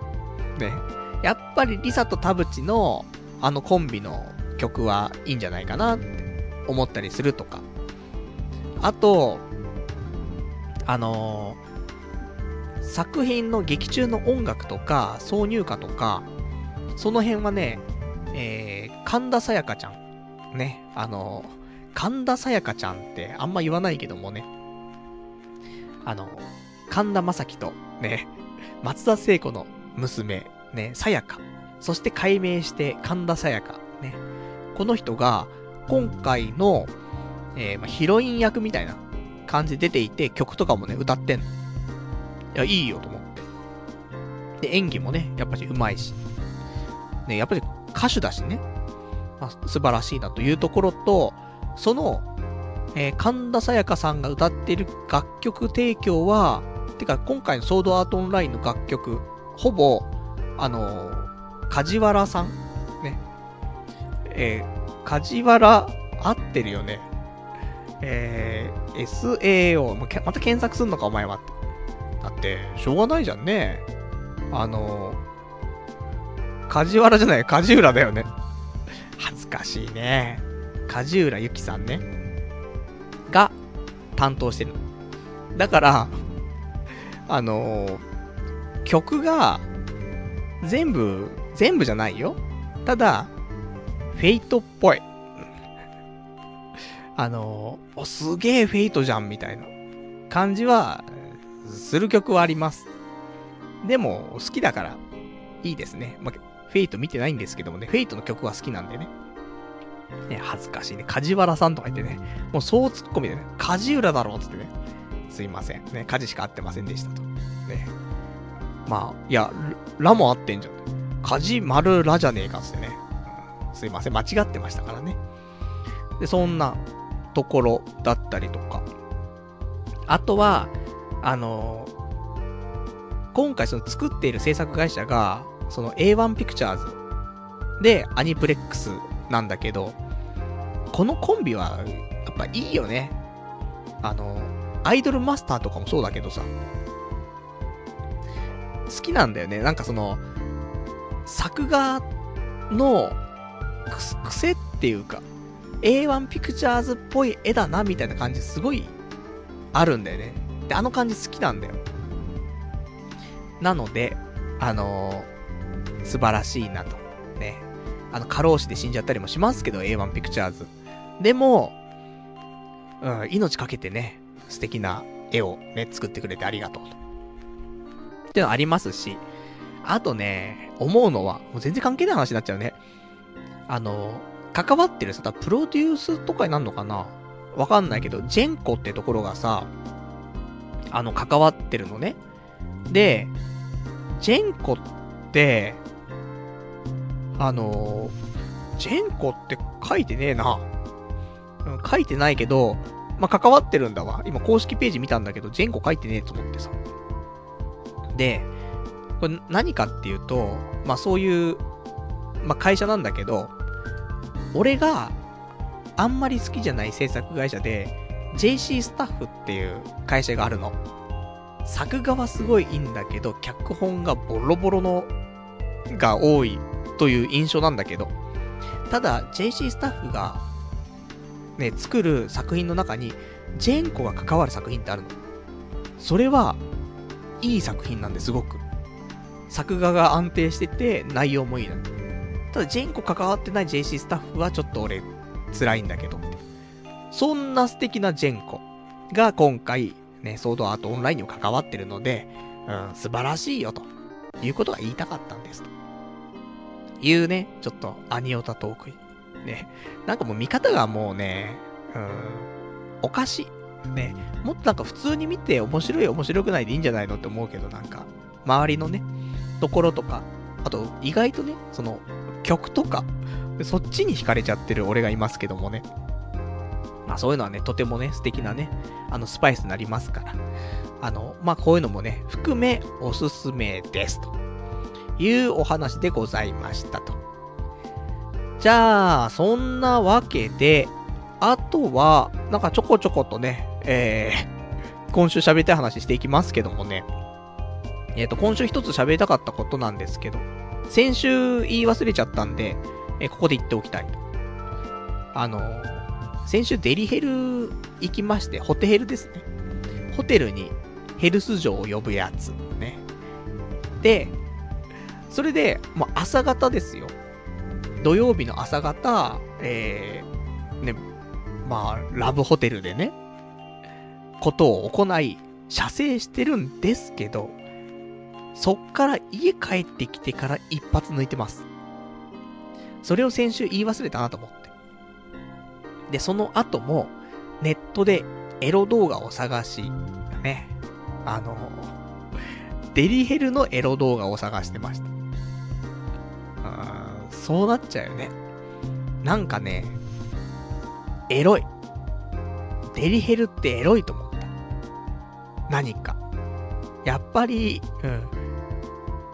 あんま俺そういう性的なお店に対してさ、良かったって表現あんましないんだよね。言うのって、そうだな、おっぱぶは良かったって言うけど、ま手こきはなんか虚しくなったとかね、あるけどさ。でもデリヘルはなんか良かったんだよね。喋れたのもあるんだろうね。楽しく喋れたの。キャバクラなんかよりも100億倍楽しく喋れたの。そんでちゃんとエロいこともしたし。で、値段もそんな高くないし。最高じゃんって思って。で、なんかすげえエロかったから。なので、えー、抜いた後にまた抜くっていうことはやっぱしちゃうよね、と。いうことで。でね、あの、見つけたその、デリヘルのエロ動画なんですけど、すごくいいのを見つけまして。で、どんななのかっていうと、やっぱ俺が好きなね、感じの、なんだ、セックスっていうのがさ、喋りながらセックスするのが好きなんだよ、俺。変わった人ですねって。そんなことはないんだけどさ。あの、ちょっと冗談言いながら、セックスして、そして、なんか、話してる中でも感じてるみたいな。ド変態じゃねえかって。いや、普通なんですよ。でもなんかそういう冗談言ったりとか、ちょっとね、世間話的なことをしながら、で、笑い合いながらセックスするぐらいが俺はね、素敵だと思っていて。これは別に彼女でもそうだし、あとはそのデリヘル城でもそうだし、ということで、今回のデリヘル城、ちょっとそういうタイプだったんだよね。あの、別に向こうからそういう風にしてるわけじゃないけど、自然と、なんかちょっと喋りながら、セックスできるみたいな。セックスできるって表現もあれだけど、ね、エロいことができるという感じでさ。なんで、そんなのねえかなと思って探したらありまして。うん、これだと思って。で、なんか、うん、そういう感じ。ちょっと敬語、敬語なんだけども、慣れ慣れしい感じがありつつ、笑ってるみたいな。うん、冗談言いながらみたいな。こういうなんか、ね、距離感、素敵だなと思って。なのでね、その動画で、今週3回抜いてますけどもね、何かという。まあ、しょうがないね。そうなっちゃいますから。でね、えー、まあ、そんな、うん、デリヘルのお話、ね、まあ、エロかったなって。また行ってもいいかなって思っちゃう俺がいますけど、ただ次はね、デリヘルじゃなくてピンサロだと思ってますから。でも順番がめちゃくちゃだよね。オッパブまではね、あの、右肩上がりに来たじゃない。で、それこそね、キャバクラ？で、で、オッパブ？そっから手こきか。ね。ここまで女性の粘膜との絡み合いない状況で頑張ってきたのに。で、罰ゲームでソープに行ってから、ね、ソープがマックスだからさ、ソープからずっとね、落ちてきてるからね。で、デリヘル行ったりとかね、してますけど、次ね、あのー、ピンサロっていうね、残ってますから、やんなきゃな、思ってるんだけど、ただデリヘルはまたね、行ってもいいかなと思っちゃってますが、怖いのが、なんかあの、スマタって怖いねって、ちょっと思うんだよ。なんか、下手すると、スマタがこの世で一番危ねえんじゃねえかって思ってる節があります。なぜか。いや、ゴムつけないじゃん、まず。スマタだとね。で、女性器とチンコをある程度擦るじゃない？生の状態で。これ一番ダメなやつだよね。普通に考えて。だって、中に入れないだけであってさ、女性器と男性器は擦れてるんだよ。これ、生じゃダメだよね、本当は。入れてない、入れてるってか、妊娠はしないけど性病にはなるやつじゃん。ダメだよねって思うんだよ。なので、あのー、で、しかも擦るっていうことは、皮膚削るじゃん。だから、ま切れることはないと思うよ、皮膚が。ただ、やっぱりちょっと薄く出血したりとかはないとは言えないと思うんだよね。怖えなと思って。なので、えー、スマタをしてもらうっていう会があったら、多分、ソープでスマタはいいのよ。なぜかというと、ぬるぬるしてるから。ね。あの、マットプレイじゃん。まずはね。その時、あんだけヌルヌルしてれば、擦れて摩擦で、なんか、肉が傷つくとかってないと思うのよ。っていうのもあるんだけど。でもやっぱりスマタはあんま良くないね。うん、危ない気がする。だから、あんまソープで病気ももらってくるっていうよりは、デリヘルでもらってくる率の高いんじゃない？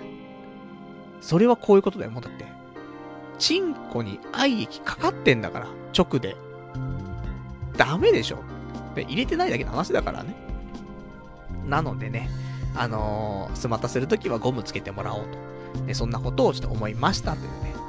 そんなところで、まあ、あのー、ピンサロに関してもね、池袋に、あのー、ゴムつけてね、えー、ちゃんと行為を、行為をっていうか、加えてもらうような店があるからね、そこに行っていきたいと、ね、思ってます。もうね、そんなのもね、だって、今回、えー、第200、え、428回ですから、あと2回過ぎたら、ね、430回というスペシャルウィークだから行かなくちゃいけないんで、うわ、早い、早い。え、いつスペシャルウィーク？もう今日が26日でしょ？で、3月15、じゃあ3月5日、3月12だよ。3月12日なんか俺予定あったぞ。怖いです。3月 12? 職場の人とフットサルか？いや、ち、うん。3月12ってかその週、どっちかなんで今、焼肉行くっていうね、友達と焼肉行くって話か、フットサル行くって話がね、3月の2週目あったんだよ。で、2週目3週目のどっちだかわかんない。逆だったらあれなんだけど。でもね、やっぱ土曜日しかそういうの行けないし、でも土曜日、フットサル行って汗だくのチンポを舐めさせるわけにもいかんし、かといって焼肉食って超体焼肉臭い中でピンサロ行くわけにもいかないしさ。これだ、ダメか？企画倒れか？で、そうするとさ、日曜日じゃん。ラジオ前じゃん。今はちょっと抜いてきたんですけどもっていうところから始まっちゃうじゃん。え、抜いた後、ラジオで喋ってももう面白くないじゃん。なんかもうテンションがもう、賢者だからさ。いやー、これは、スペシャルウィーク怖いですね。まあ、いいんだけどもね。まあ、その辺もね、えー、どんな感じでね、やってくるのかも、ちょっと期待していただきたい。そんなスペシャルウィークでございますと。じゃあ、あといただいてるお便りをね、えー、読んでいきましょう。ラジオネーム羊ガエル水族館さん。受かってるといいなというね、お便りいただきました。ありがとうございます。と。まあ、リアルなところ、62点。ぐらいなんじゃない？あのね、ほんとね、あの、もったいないミス。あれがなければ、70点。言ってたかもしれないんだよ、その、なんとなくなね、予想として。でも、今考えるとなあのミスもったいねえなっていうのでね。で、今回結構簡単だったらしい。まあ実際ね、俺が全問埋められてるからね、あんだけ勉強してなかったのに。相当簡単だったと思うんだよ。だからボーナスだったんだよね。だここで受かりたいんだけどね。ただ、受かったらやべえぞ。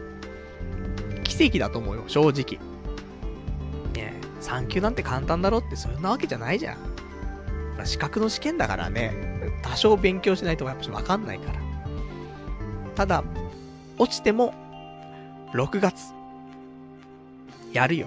ね。あの、宣言、宣言するとまたあれだけど、でも、このしこり、やっぱり、今年、なくそうよって思う。ね、高校の頃取れなかったって。高校の頃の自分よりも成長してると。いや、当然、あれから20年経っててお前成長してなかったらちょっとやばいぞと。ありますから、ね、ちゃんと超えていくというね。そして未来の自分に向かっていくというところだから。うん、ハードル低いね、それってね。思うかもしんないけど。あのー、まあ、落ちていたら6月もう一回受けますよ。で、日照の簿記3級。2級は受けません。もう、それで生活がね、疲れちゃうから。やりたいことあんだから他に。ねあの、YouTube とか。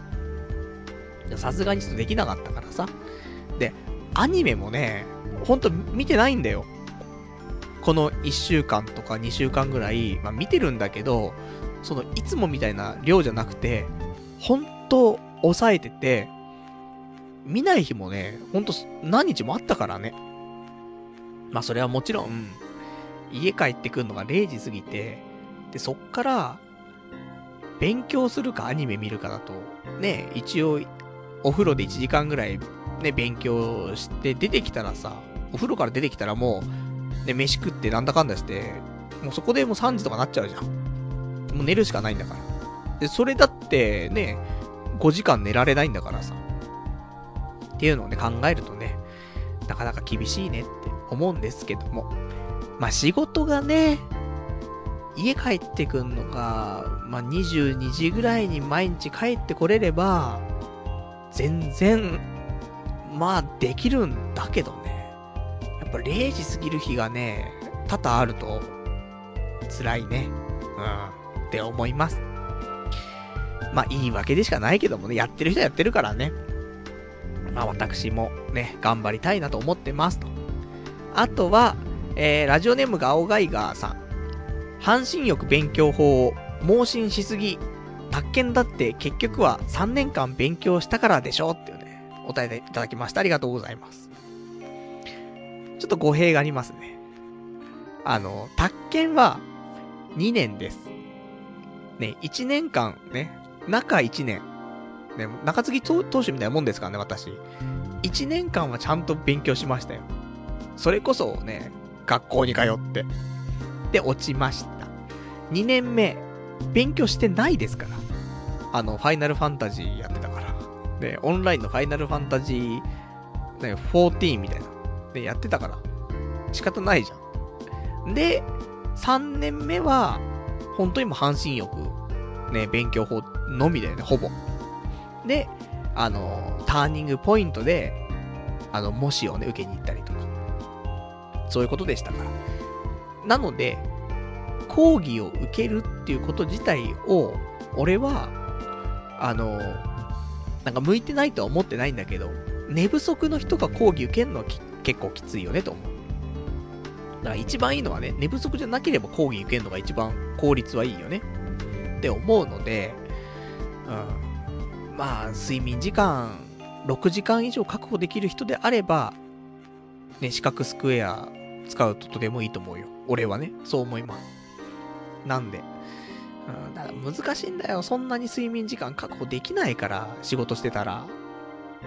無理っしょ普通に。だって、ねえ、1時とか2時とかになくちゃいけないわけじゃん。0時に帰ってきて。いや、無理っしょつって。ねえ、飯食って風呂入って、ね、ちょっとなんか、ちょっとした日常のことやったらすぐ3時でしょうよと。なりますからね。まあ、半身浴、ね、勉強法、最強ってことですよ。ね。その代わりちゃんとやんないとダメですよ。ね。あの、半身浴でリラックスしながらね、本眺めてるだけではないですから、一応。区切りがつくまでちゃんとね、やって、お風呂が冷めても、寒いなって言いながらね、あの、ユニットバスだからね、あの、また暑くすることできないんで、ね、どんどん寒くなって風邪ひきそうになりながらも、勉強して、ね、区切りつくまで区切りつくまでってやって1時間だから。そういうね、一応努力をね、してますよ、というお話でございます。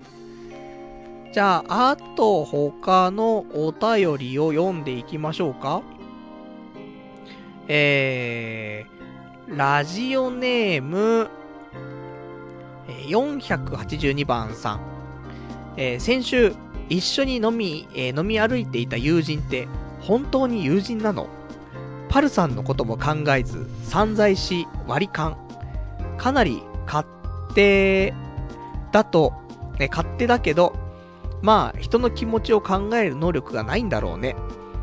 黙ってついていく方もついていく方だし自分の友達数、えー、友達数人の平均が自分だという説もあるので、えー、パルさんの、パルさんの、えー、ダメさ加減見ると、えー、友人とやらもこんなレベルなんだろうね。見てる分にはいいけど、友人、身内にはしたくないですな、というね、お便りいただきました。ありがとうございます。まあこの件、ね、先週お話ししまして、デリヘルの前ね、キャバクラ行って、二人で請求4万9千円っていうね、ありましたけども、まあ、友人が延長延長、再延長とね、言って、俺も苦痛の時間をね、まあ、頑張って我慢していましたけども、ただ俺は俺で、ドリンクをせがまれたら、どうぞと言っていましたから、まあ、おあいこなんだよね。思うし、あの、なんだろうな。まあ、全然俺より年下なのよ、友人。なので、その、甘、甘えるのもあるじゃん。別にお金はね、お金を払うわけじゃないんだけどさ、向こうのがお金稼いでるからさ、はるかに、ね。あのー、その友人は、稼いでます。ね。だから逆に言うと、俺と一緒につるんでるのがおかしいような、ね、ところの人ですけどもね。だけどもさ、やっぱり久しぶりに会ってさ、楽しくなっちゃって、昔思い出しちゃって、で、一緒に遊びたくて。っていうので、で、しかもキャバクラ楽しくて。ところだからさ、まあ、仕方ないよね。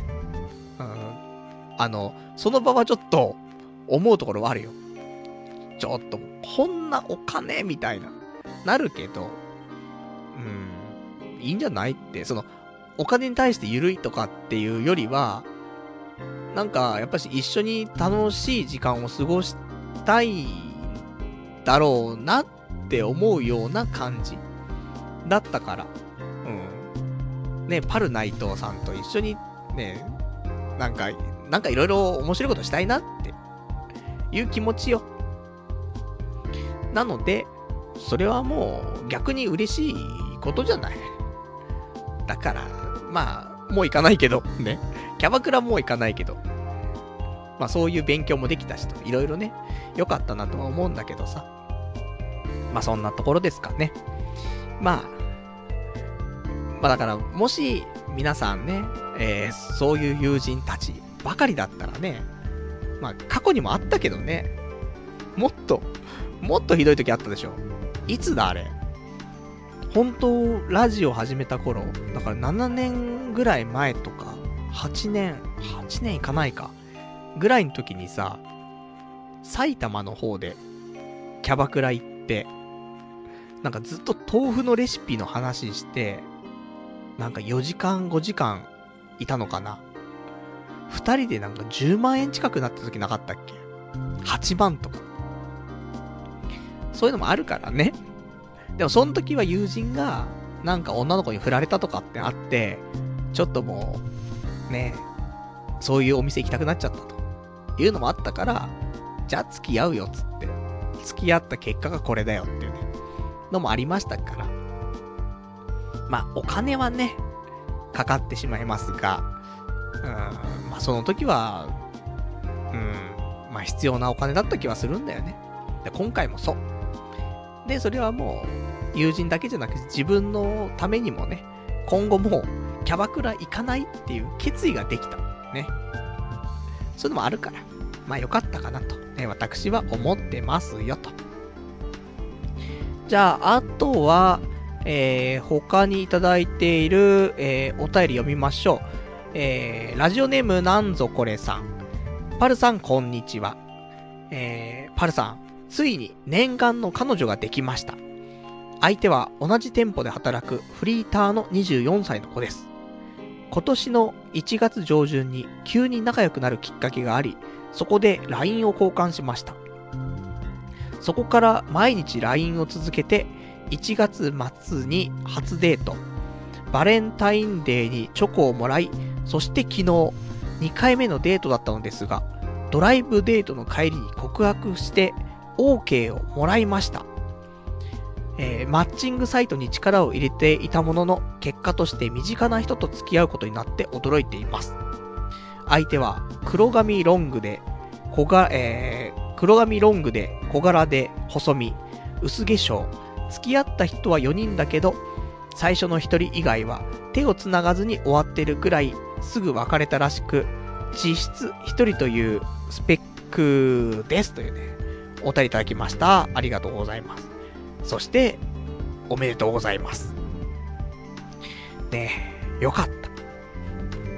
いや、ほんとね、こういう、童貞ネットなんていうラジオを聞いてさ、で、ね、いつまで俺は童貞なんだと、彼女もできないんだと、ね、このパーソナリティの話を聞いてる限り、もう、救いなんてねえぞと、この世にと。いう人が多い中、こうやって、まあ、巣立っていくという、ところありますから。素晴らしいよね、と。しかも、24歳。で、黒髪ロングで小柄で細身、薄化粧。最高じゃない？ね俺たちにズキュンとくるタイプだね。だからね、いや、素晴らしいよ。マッチングサイトに結構力を入れてね、その婚活じゃないけどさ、出会いを求めていたところ、思いがけないところでっていうね。でもこれはおそらく、そういうことをしていたからこそ、ちょっとアグレッシブな気持ちにはなっていたと思うんだよ。マッチングサイトとかやってなかったら、多分この、今回のきっかけも、そこに発展しなかった気はするよね。そういうこともあって、まあ何事もね、無駄なことはないよね、というのは思いますけどもね。うん、よかった。まああとはね、あのなんだろう。俺たちとしては、ね、1月上旬に急に仲良く、仲良くなるきっかけがありってね。これ教えてよ。ね。あの、みんな、その出会いのきっかけを知りてんだよ。それを参考にしたいの。だけど、もうきっかけがわかんねえからっていうね、ところで。そしたら、あの、教えてもらったきっかけをね、俺たちもうまく使って、で、ドライブデートして告白して、ね、お付き合いできますから。ぜひその辺ね、まあ、あの、言えないことがあったら言わなくていいですけども、もし、ね、教えていただけるんだったらね、この有益情報を、ね、みんなで共有してね、みんなで幸せになりたいというところでございますんでね。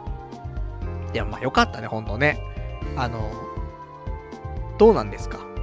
今後、ね、そんな不吉なこと言うわけじゃないけども、もしその彼女と別れちゃった後、今後、新しい子と付き合える、ね、自信があるかと。ね、もうそれとももう別れたら一生独り身になってしまうような感じなのかと。それを考えた時に、もう今後彼女なんてできないんだろうなって思ってるんだったら、いや、その決意でね、しっかりと、なんか、優しくね、してあげてほしいなと私思いますよ。あの、釣った魚に餌をあげないっていうね、男がいますけど、ね、今喋ってる男もそんな感じがしますけども、っていうのは、あの、男としてはというか人間として、だって別にさ、これもね、良くないかもしんないけど、男友達だったらさ、友達になるまでは、もしかしたらちょっとね、気にかけて、なんか、なんか、どうしたらいいかな、みたいな話しかけようかな、どうしようかなとか、ちょっとアプローチするわけじゃん。男に対してはそうだよね、多少は。で、友達になったらさ、もうなーなーじゃない。それと一緒でさ、彼女になるまではさ、なんかね、それなり気使うというかさ、なんかちょっと、ね、距離感考えてとかあるけどさ、実際付き合ったらさ、もうなーなーじゃないこのなーなーっていうことが、俺は素敵だと思ってるの。で友人同士でもさ、なーなーでいられる、それで関係が保てるっていう信頼関係が友達だと思うから。だそれはなーなーであるべきだし、まあもちろん、多少はね、あのー、その親密な関係でもさ、ある程度そういうところは必要だけど、でも、まあ、なーなーでいられる、なーなーでいても友達でいられるっていうのが友達だと思うから。それは、彼女に対しても、ある程度なーなーでも彼女でいられるのが彼女なわけじゃん。って思うんだけど、それじゃあ女は許さんぞと、ね、いうところありますから。なので、あの、やっぱり男性と女性は別の生き物というね、ことはちゃんと理解して、んで、あの、まあ、釣った魚には、ね、餌を与えましょうと。で、釣った魚って表現もね、あれなんだけどさ、まあ、言ったら、ね、自分のそばにいてほしい。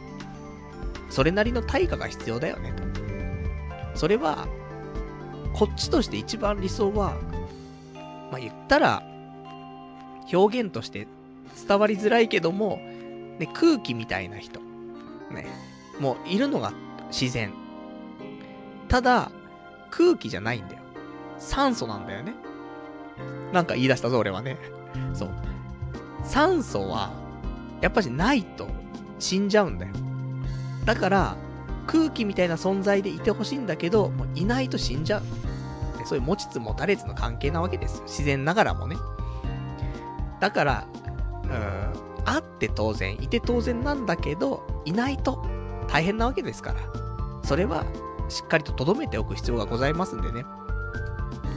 あのー、まあ、たまにはなんかその恋愛的ななんかね、本読んだりとかして、女性について、女性はこういう風に考えてるんだとか、っていうのもね、あの、たまに、そういう本読んで見返すとね、うん、なんかちょっとおろそかにしてたなとかね、思ったりとかしてね、まあ、そんな時ちょっと、ね、行動するとか、ね、すると、まあ、長続きすると思いますし、まあ、このままね、結婚なりなんなりね、した方が、まあ、今後ね、あるかないかって言ったらもうわかんないからね、未来は。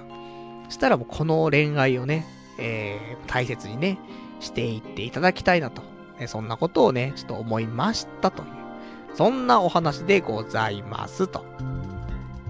じゃあ、あとは他のお話もしていこうかね。えっ、と、今週他のお話なんですが、えっ、とね、どれかしら、えっ、とね、うーん、そう。あのね、簿記試験の日、ま、今日なんだけどさ、今日の朝、起きて、一応パソコン見たの。で、ツイッターなんか見たの。したらトレンドのワード見てあんじゃん。あそこにさ、林原めぐみ、ファーストライブっていう、あのワードが載ってて、なんだろうと思って。で、調べたら、その、声優の林原めぐみさんが、ファーストライブを行うっていうことを、あれなんだ、東京ブギーナイトかな？ラジオなんだけど。あれで言ったみたいな。ことを、がなんかすごい話題になって、まあ、簿記の試験どころじゃねえなっていうのが朝一番で思ったことなんだけどさ、そのぐらいの破壊力がちょっとね、私世代には、あるんじゃないかなと思って。だって、ねえ林原めぐみさんと言ったらですよ、私の殿堂入りアニメ、ブルーシードのヒロイン、藤宮もみちゃんの声は、林原めぐみさんですからね。まあ他にもね、まあ、みんな綾波レイとかって言うかもしんないけど、綾波レイってさ、一番林原めぐみっぽくないじゃない？本当は。もっとさ、元気なさ、ね、活発な女の子が、林原めぐみさんのキャラなんで、本当は。だから、まあ、ランマとか、で、フリーなんつってね。あと、何ですか？やっぱりサザンアイズのパイとかね。あとは、他、ぱリナ・インバースとか、ね。まあ、いろいろありますよ。なのでね、やっぱ元気娘、ね、シャドウスキルのね、なんか、シャドウスキルのあの女の子、なんだっけ、エレネーみたいいるでしょ、ね、主人公の女の子ね。とかさ、そういうことじゃない。なのでね、あそんなね、まあ私、林原めぐみさん好きでさ、東京ブギーナイトとか毎週聞いてましたけども、ね、まだやってますからね。もう、もう聞いてませんけどもね。そんなんで。そんな林原めぐみさんが、もう、ね、曲も、シングル40何枚出してるらしいけどもね、今回がファーストライブだっつって。マジかっつって。なんか、あった気がしない？その、ファーストライブって、ライブっていう表現するとあれだけど、昔コンサートみたいななかったっけ？ないんか。ねえまあないことになってるからないんでしょうけども。まあだからなんかのイベントで1曲2曲歌うのはあったかもしんないけど、ちゃんと一人で何十曲、まあ十何曲歌うとかっていう機会はなかったんだろうね。なのでね、うん、ウキウキするね。途中でね、なんか、ライブやってる時、奥井正美さん出てきたりとかね。うん、震えちゃうね、そんなになったらね。そう、爆裂ハンターとかね。懐かしいね。まあ、そんなんでさ、ちょっと、あのー、ウキウキしちゃう。ね。もう、試験、どうでもいいかなみたいな。なっちゃうぐらいのテンションの上がり方しましたからね。ただ、チケット取れないね。これ。なんか中野サンプラザでやるらしいんだけど、キャパがそんなに大きくないわけじゃん。多分。それこそもう多分、東京ドームとかでやっても、チケット取れないと思うの。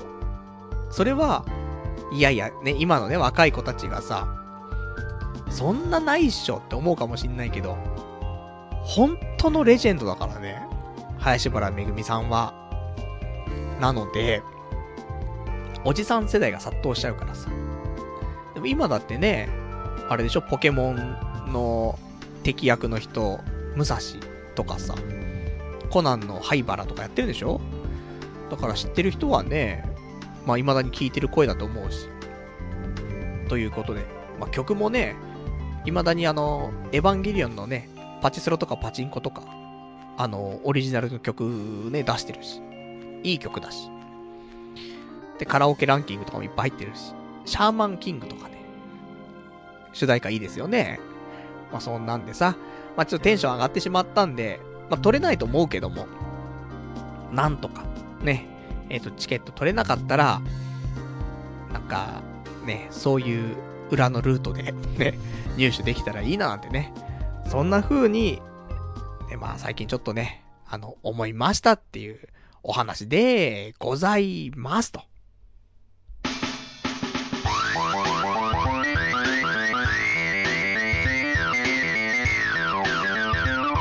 童貞ネットアットエドラジそれではね、えー、お時間ほどときましたから、お別れのコーナーしていきたいと思いますと。で、お別れのコーナーはね、えー今日喋れなかったこととかね、あとはいただいているけど読めていないお便りなんかを、えーつらつらとご紹介していきたいと思いますと。じゃあ、まあ、早速、ちょっと一個お便り読んでいきましょうか。えーラジオネーム、えー、荒草らさん。パルさんこんばんは。キャバクラの意味がわからないと言いますが、キャバクラは店の中でだけモテるのがいいんじゃないですか。えー、普段女の子と接点のない俺がモテるんですよ。それが楽しいでしょう。パルさんはモテるのが楽しくないのモテたくないの？っていうね、お便りいただきました。ありがとうございます。多分、二パターンあって、キャバクラでモテる人と、モテない人がいるんじゃないかなと思う。俺はキャバクラの中でモテないよ。だからこれ、なんかモテるっていうのがどういう表現を、などういうことをされたらモテるのかわかんないけど、わかんない。それないからね。何が起きるんだい？キャバクラで。何も起きないじゃん。あのー、身の上話して終わりじゃん。毎回毎回。で、下手したら無言じゃん、もう。モテてないよね。だ、モテるんだったら多分面白いんでしょ。も、モテないぞ。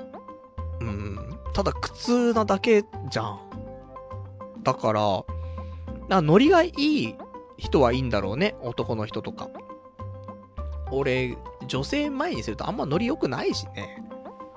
ん、縮こまっちゃうから。ね、チンコはね、縮こまんないんだけどさ。うん、残念ながら。それに比べて、ね、デリヘル城は、すっげえ楽しいんだけど。喋、うん、たわいのない喋りが楽しい子が多い気がするね。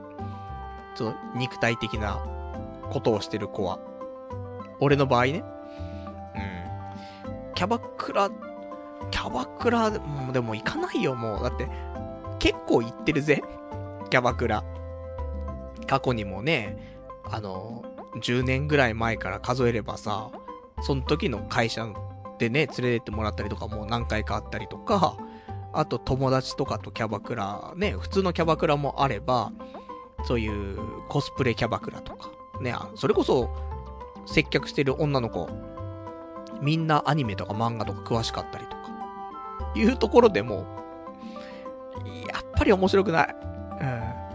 うん。でそうすると、まあ、ガールズバーの方がまだ楽しいんだけど、でもガールズバーも、喋れないところは全く喋れない。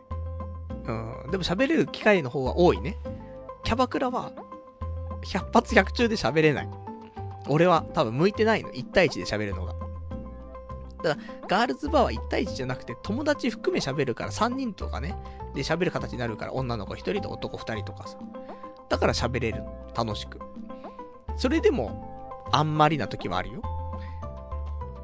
うん。だそういう感じ。で、しかも話してる内容別にモテないしね。なんかかっこいいですねとかさ。頭良さそうとか、仕事できそうとか、ね、お金持ってそうとか。そういうの言われんのかね。何も言われないよね。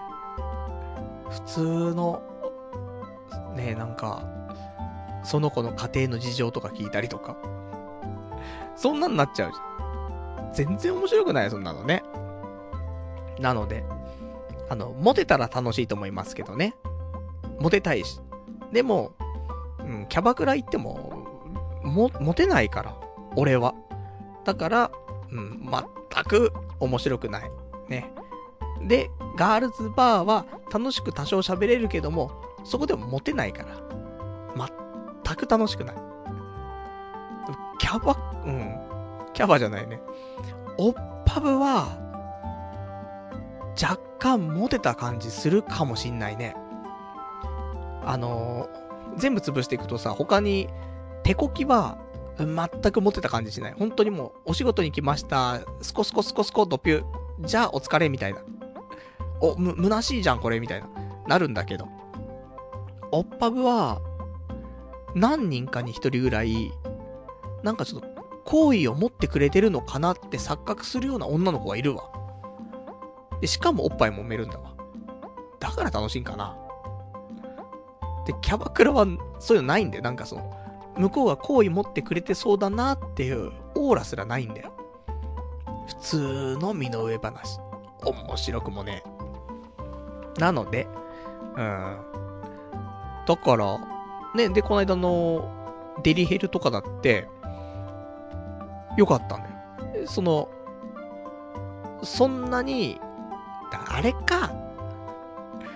その肉体系、肉体系って表現もあれだけど、キャバクラってさ、結構若い人も行くじゃん。男がね。で、それなりにイケメンだったりとかさ、いろいろいるわけじゃん。そんな中で俺が行くからさ、モテるわけないけど、肉体系の店行くとさ、肉体系って結構、俺よりも年いった汚いおっさんとかもいっぱい来るじゃん。その中で俺が行くからさ、多少好意的に見られるんだろうね。そういうところじゃないかな。なので、私は、あの、肉体系の方がいいね。あの、喋るだけだとしても、そういうなんかエロいことがなくても、うん、多分肉体系の女の子の方が喋れる。それは向こうが、そういうね、いつも嫌な客と接してるからこそ、ね、俺がよく、ちょっとは見えるっていうね、ことなんだと思いますけどもね。まあ、そんなところでございます。あとは、えー、ラジオネーム479番さん。えー、先週の放送は、久しぶりに前半部分は聞いていて面白かったです。別にいつもの放送がつまらないとかじゃなくて、あの手の話は楽しく聞けちゃいますね。お金を散財してヘルス行ってなんて話は毎週は聞けないですからね。でも、そろそろリアルな女性と会ってどうだったかとかの話を聞きたいです。えー、キャバも、えー、所詮キャバもヘルスもお客さんですからね。1対1形式の婚活パーティーとかもあるので、1回ぐらい参加してみればいいのではっていうね、お答えいただきました。ありがとうございます。意外とね、好評だった先週のね、キャバクラヘルス、ヘルス情報ね、えー、まあ、良かったなと思いますけどもね。だそろそろね、リアルな方、もうある意味あっちバーチャルだからね、お金払ってのアトラクションだから。そうじゃなくて、ちょっと未来に向かっていくね、方向で、なんか進展があったら聞きたいよねっていうお話ですのでね。じゃあ最近の婚活どうなのというところなんだけど、一人ね、会わなきゃいけないなと思ってるんだよ。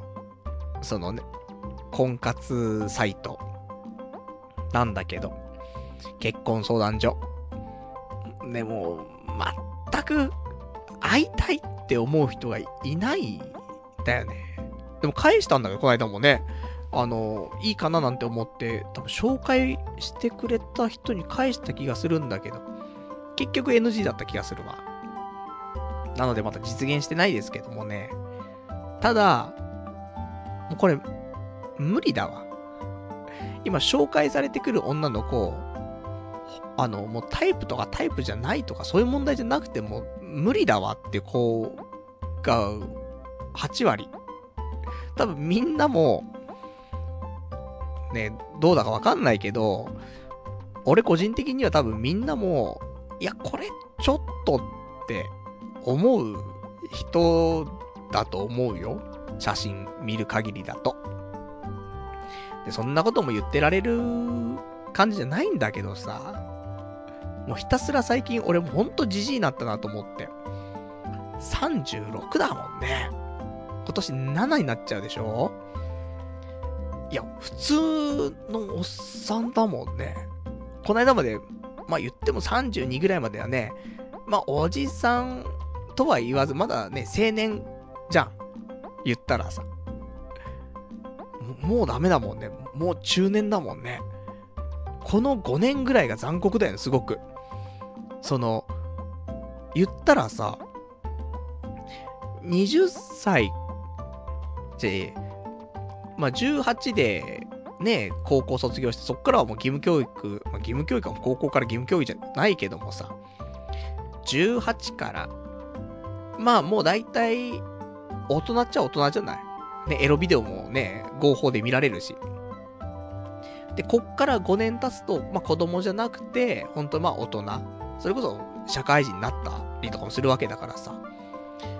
で、23ぐらいでしょ？さらに5年経つと、まあまあ、28歳。うん、ちょうど男のね、いい時期じゃない。でもこの時もまだ若者だよね。で、そ、そっからさらに5年経つと、いわゆるさっき言った青年ってことになるじゃない。おじさんじゃないんで、まだ。なのに、この、18から、その20、いや、18から33ね。この15年間は、そんなに変わらない時期なんだよ。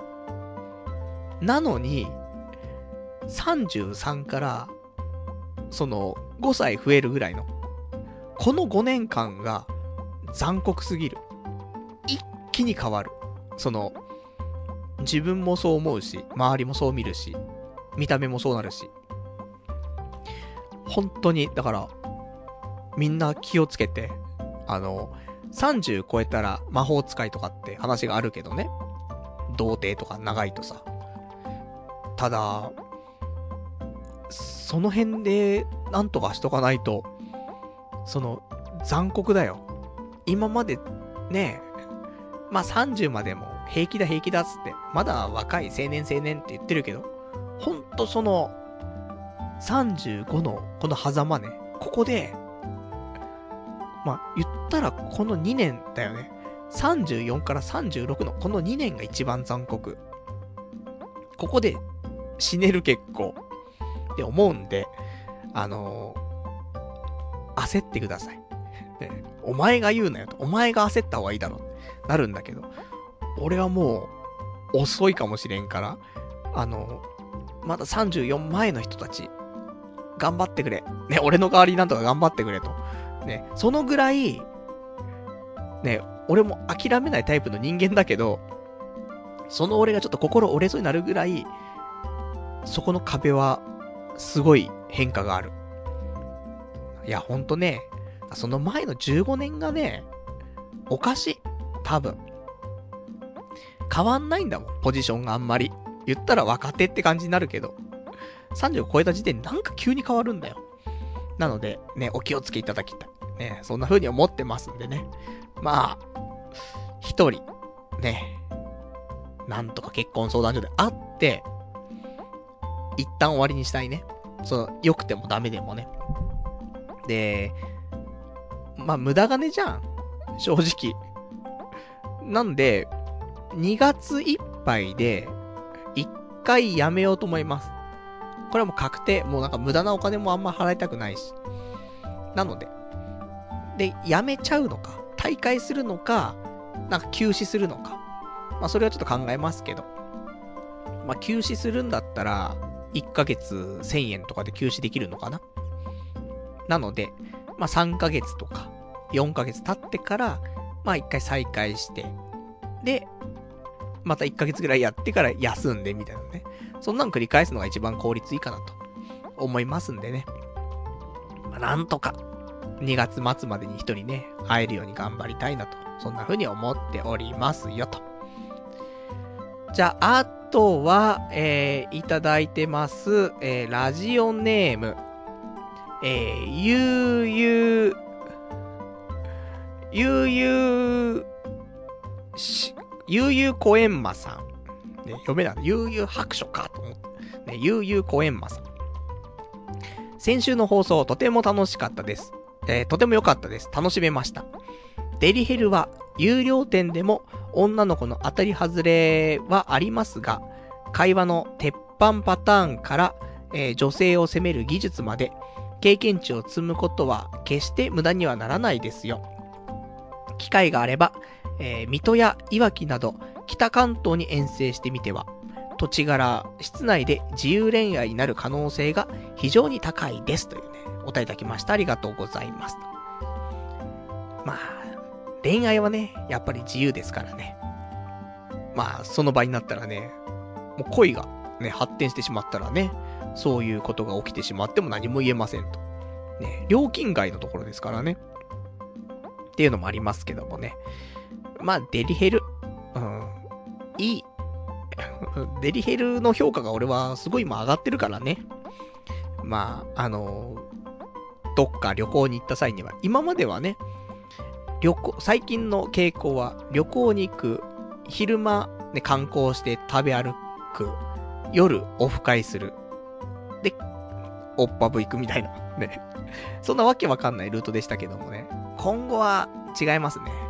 オッパブじゃなくてね、デリヘルって。もう、あれじゃないの？オフ会がデリヘルじゃない？デリヘルで童貞ネット聞いてる人いないの？ね、女の子で。そしたらオフ会で集まろうよ、つってね。で、エロいことする。ないけど。いや、ほんとあれでしょ？あの、何 P だ。ね。今日のオフ会はね、えー、10人のリスナーの人が来てくれました。じゃあ、女の子10人呼びましょう。つってね。でっかい部屋取って。そんで、もう言ったら 20p だよね。そういうオフ会、なんか捕まりそうだよね、ちょっとね。だって、ね、なんか、や、やばいサークルみたいな感じになってんじゃんね。でも、オフ会で、いや、童貞ネットってオフ会ですって。でも、デリヘルなんで、童貞は捨てないんですけども、つってね。その代わりただ 10p ですけど、つって。うーん、やだね。初めて会う男たちで、チンコ見せ合うのやだよね。いやー、怖い。ただ、仲ない。それが違法性がなんかなければ。いや、違法だよな、そんなんな、もうスレスレだけども。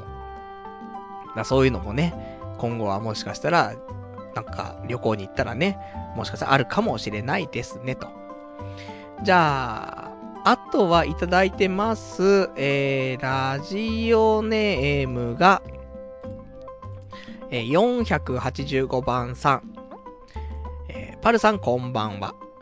キャバクラは抱かせるか金を払わせるかの駆け引きを楽しむ場なので、えー、雨乞いが基本姿勢のパルさんには向いてないかもしれませんね。手軽に女の子と盛り上がりたいなら、クラブの方が安上がりだし、性欲を発散したいなら風俗の方が早いです。本気にならない程度に、えー、店舗型ヘルスの女の子のお気に入りを見つけて、常連になるくらいがパルさんにはちょうどいいんじゃないでしょうか。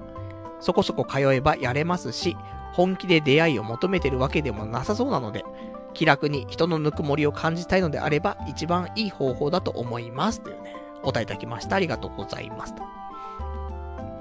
これはね、おっしゃる通りだと思う。まあ、キャバクラのね、目的が、まあ私よくわかってないけど、まあモテるモテないもクソもなかったところだけど、まあキャバクラは抱かせるか、金を払わせるかのね、駆け引きを楽しむ場。駆け引きできない人間だからね。だから、ダメなんだよ、キャバクラ。やっぱし俺は。俺が向いてないだけ。楽しい人は、ね、多分すげえ楽しいんだと思うけど。この性格の人は、ちょっときつい気がするな。で、あと、雨乞いスタイルはね、あの、多分向いてないんでしょうと。アグレッシブに行けばね、またあれなんだけど。行かないからね。なので。あと、クラブ。ね、女の子と盛り上がるんだったらクラブ。でも、それあるね。なんか酒飲んでさ、音楽に乗せてなんかウェーイってやってればさ、女の子もウェーイってやってさ、じゃあそしたら俺もウェーイっつってさ、なるじゃん。で、意外と俺、ウェイって言えるんだよね。酔っちゃえば。ただ、何の中身もないよ。ただウェイウェイ言ってるだけだから。だから、キャバクラって女の子とマンツーで話しないといけないからさ、大変なんだけどさ、クラブだったらいいかもね。ウェイウェイ言ってりゃいいんだもんね。だって楽しいわけじゃん、普通に。その場で男といたってさ、そんななんか、うるせえ音の中で喋ったりしないわけじゃん。で、ウェイ楽しいね、ウェイつってさ。それで、楽しいわけだから。だから、うん、逆に、俺みたいなやつ、口下手なやつはクラブのが向いてるのかもしんないね。だ今年はね、一回クラブ行かないといけないなと思ってますからね。うん、ちょっと参考にしたい。で、あとね、あの、店舗型ヘルスとかね、お気に入り見つけて、常連になるぐらい通ってと。そのぐらいがいいんじゃないですかと。ね。まあ、何回も通えば良くしてくれるし。そして、気軽に人のぬくもりを感じられると。でもね、ちょっと思っちゃった。あの、このままもし結婚できないとしてだよ。寂しいね、そんなのね。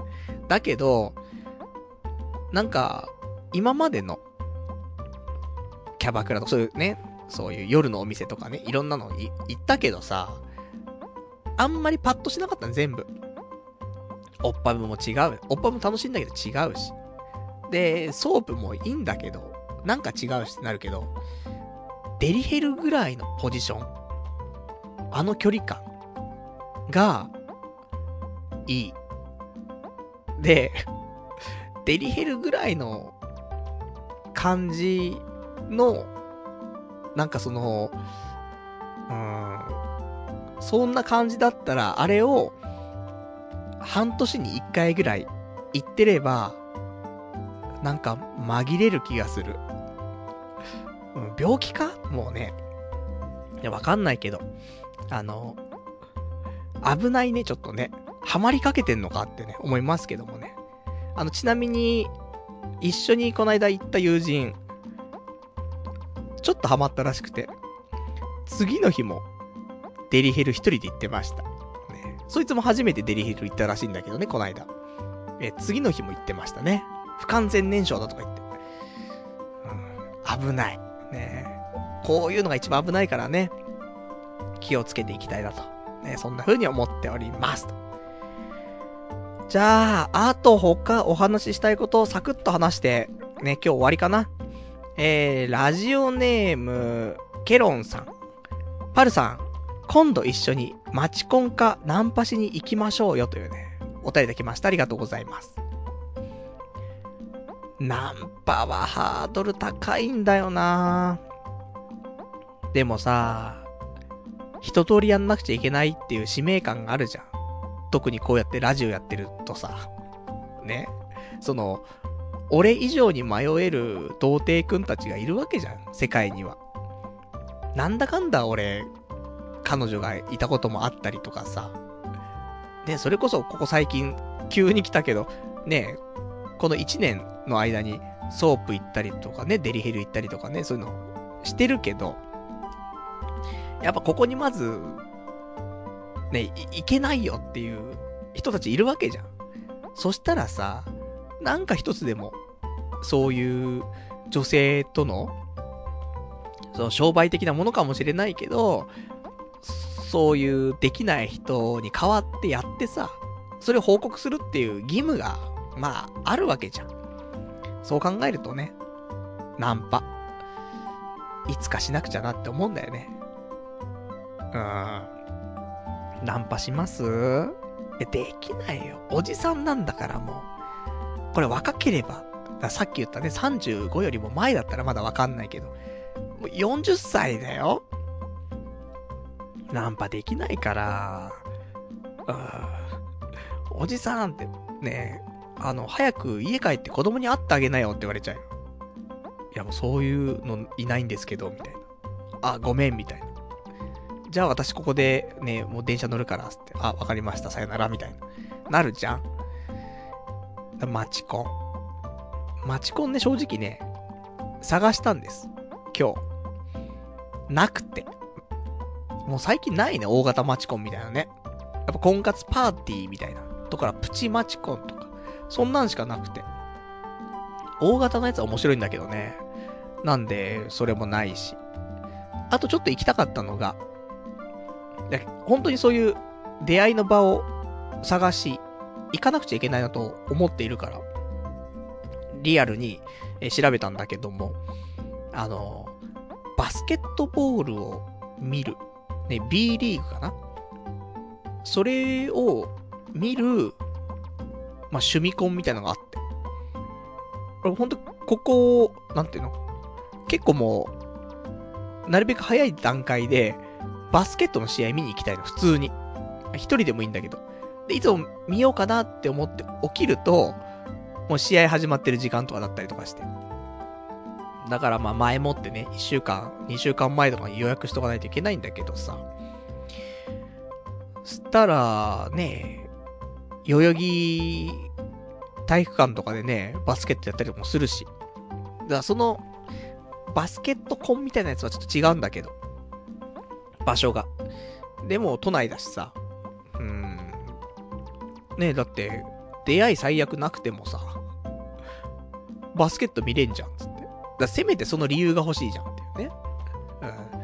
うん。なので、あの、後ろ向いてパズドラにはならないじゃん。ちゃんとバスケ見るじゃんと。えー、ね、バスケ、最近の知識が全くないけどね、昔のマイケル・ジョーダンの時でね、あの、時代止まってますから、私ね。なんだけど、うん、そういうのもちょっと行ってみたいなと思うけどな。でも変になんか、うん、その中で、イベントみたいにするんだよね。ちょっとでも盛り上がればみたいなさ。そういうのいらないんだよね。もっと、なんかそのバスケットの試合と、すげえ絡めた話にしてほしいのにさ。なんかちょっと違うプラン組み込んできてね。あれは上がり症の俺みたいなやつにはちょっと厳しい。ななんて思っちゃうといけない。っていうのと、次回の開催が確か3月12日とかになってて。ね。これが、だから結局焼肉か、あの、フットサルかなんだよ。だからスペシャルウィークと被るから、ダメなんだよ。大変でしょ？午前中フットサルして、その後バスケットの試合見て、で、そのまま、すっげえ汗かいて、ね、出会いのあった後に、ピンサロ上にチンポ喋らせ、喋らせるとか、ないでしょ、そういうの。それフルコンボすぎるからさ。難しいななんて思ってますけども、まあ、近々ね、マチコンかナンパか、相席屋か、行きたいと思いますんでね。なんで急に相席屋ぶっこんできたんだってありますけど。相席屋は、もう一回は行くべきだなと思ってて。あの、行くとね、結局なんかもう本当に浅野敦子みたいな女しかいないんだけどさ。まあ俺が行った時はなんだけど。でも、ね、わかんないからさ。たまたま、ね、話題になってるし、もう、なんか落ち着いたかななんて。ただ一回経験しておきたいなっつって来た女の子たち。かもしれない。その子と意気投合して、ねえ、ちょっと、一緒にバスケット見に行くっつって。そしたらあるかもしんないから。したら、ねえ、そういうのも必要だからね、やっぱり。夢見ていこうよと。まあ、商売女かもしれないけどもね。あの、キャバクラ出勤前にみたいな。相席屋に行ってみたいな。で、いい男引っ掛けて。俺がいい男じゃないけどもね。で、そのまま同伴出勤みたいな。そういうのをやられるかもしれないけども。でもまあまあ、素人のね、人と出会う可能性はね、ありますから。ちょっとね、私、うん、まだ相席や希望を残しておりますんでね、行きたいと思っております。じゃあ、そんな感じで、えー、今日この辺ですか。話したいことも意外と話してますんでね。うん、大丈夫。うん、問題ないですね。まあそんなわけで、えー、来週なんですが、えー、こちら、来週はさ、もう3月だって。やだね。もう今年2ヶ月終わったわけですけども、どうですか皆さんは？やりましたかなんか？抱負はできましたか？私ね、結局2月いっぱい簿記やってたから、なんかできなかったけど、3月からは、あのちょっと抱負に近いね、話で、その、マネタイズ、ね、ちょ、どんどん言い方変わってんぞってあるけど、今までやってきたことを、えー、ちょっとお金に変えていこうという、そういうことを考えてますから、まあ、いわゆる今年の抱負はマネタイズ。なので、えー、YouTube とかね、その辺も、ちょっとやっていこうかなと思ってますんでね、3月からはね、頑張りたいと思っております。そんなわけでね、来週は3月の5日の日曜日、また22時ぐらいからね、2時間程度やっていきたいと思います。2時間と言いつつ、毎回2時間半過ぎてますけどもね、今日もそんなもんで。じゃあ、まあ、ね、皆さんも、よかったらね、もう来週再来週となったらスペシャルウィークだから、それまでに、どうですか？デリヘル。だって別に、なんもなければさ、童貞捨てるってわけでもないじゃん。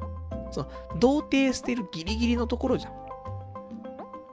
なので、やっぱりし、ね、プロで童貞卒業したくないなっていう人いたらさ、デリヘルが一番攻めたところだからね。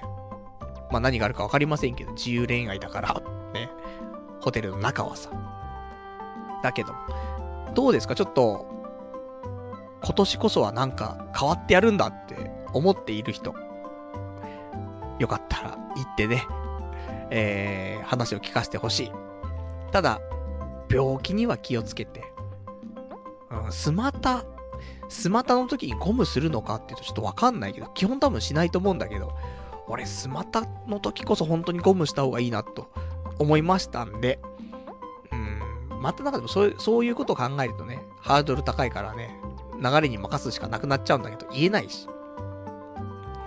まあそんなわけでね、まあもしよかったら、えー、その辺も、ね、今年は私、いろいろと性的なものね、攻めていきますから、みんなもよかったら便乗してね、まあ自己責任ですけどね、そういう病気とか、まあなんだけど、まあこのままじゃしょうがねえななんて思ってる人いたらね、まあ、このまま俺と一緒にね、エロい道、ね、突っ走っていくのもね、一つじゃないかなと思います。ね、自分の殻をね、壊すのは自分ですからと。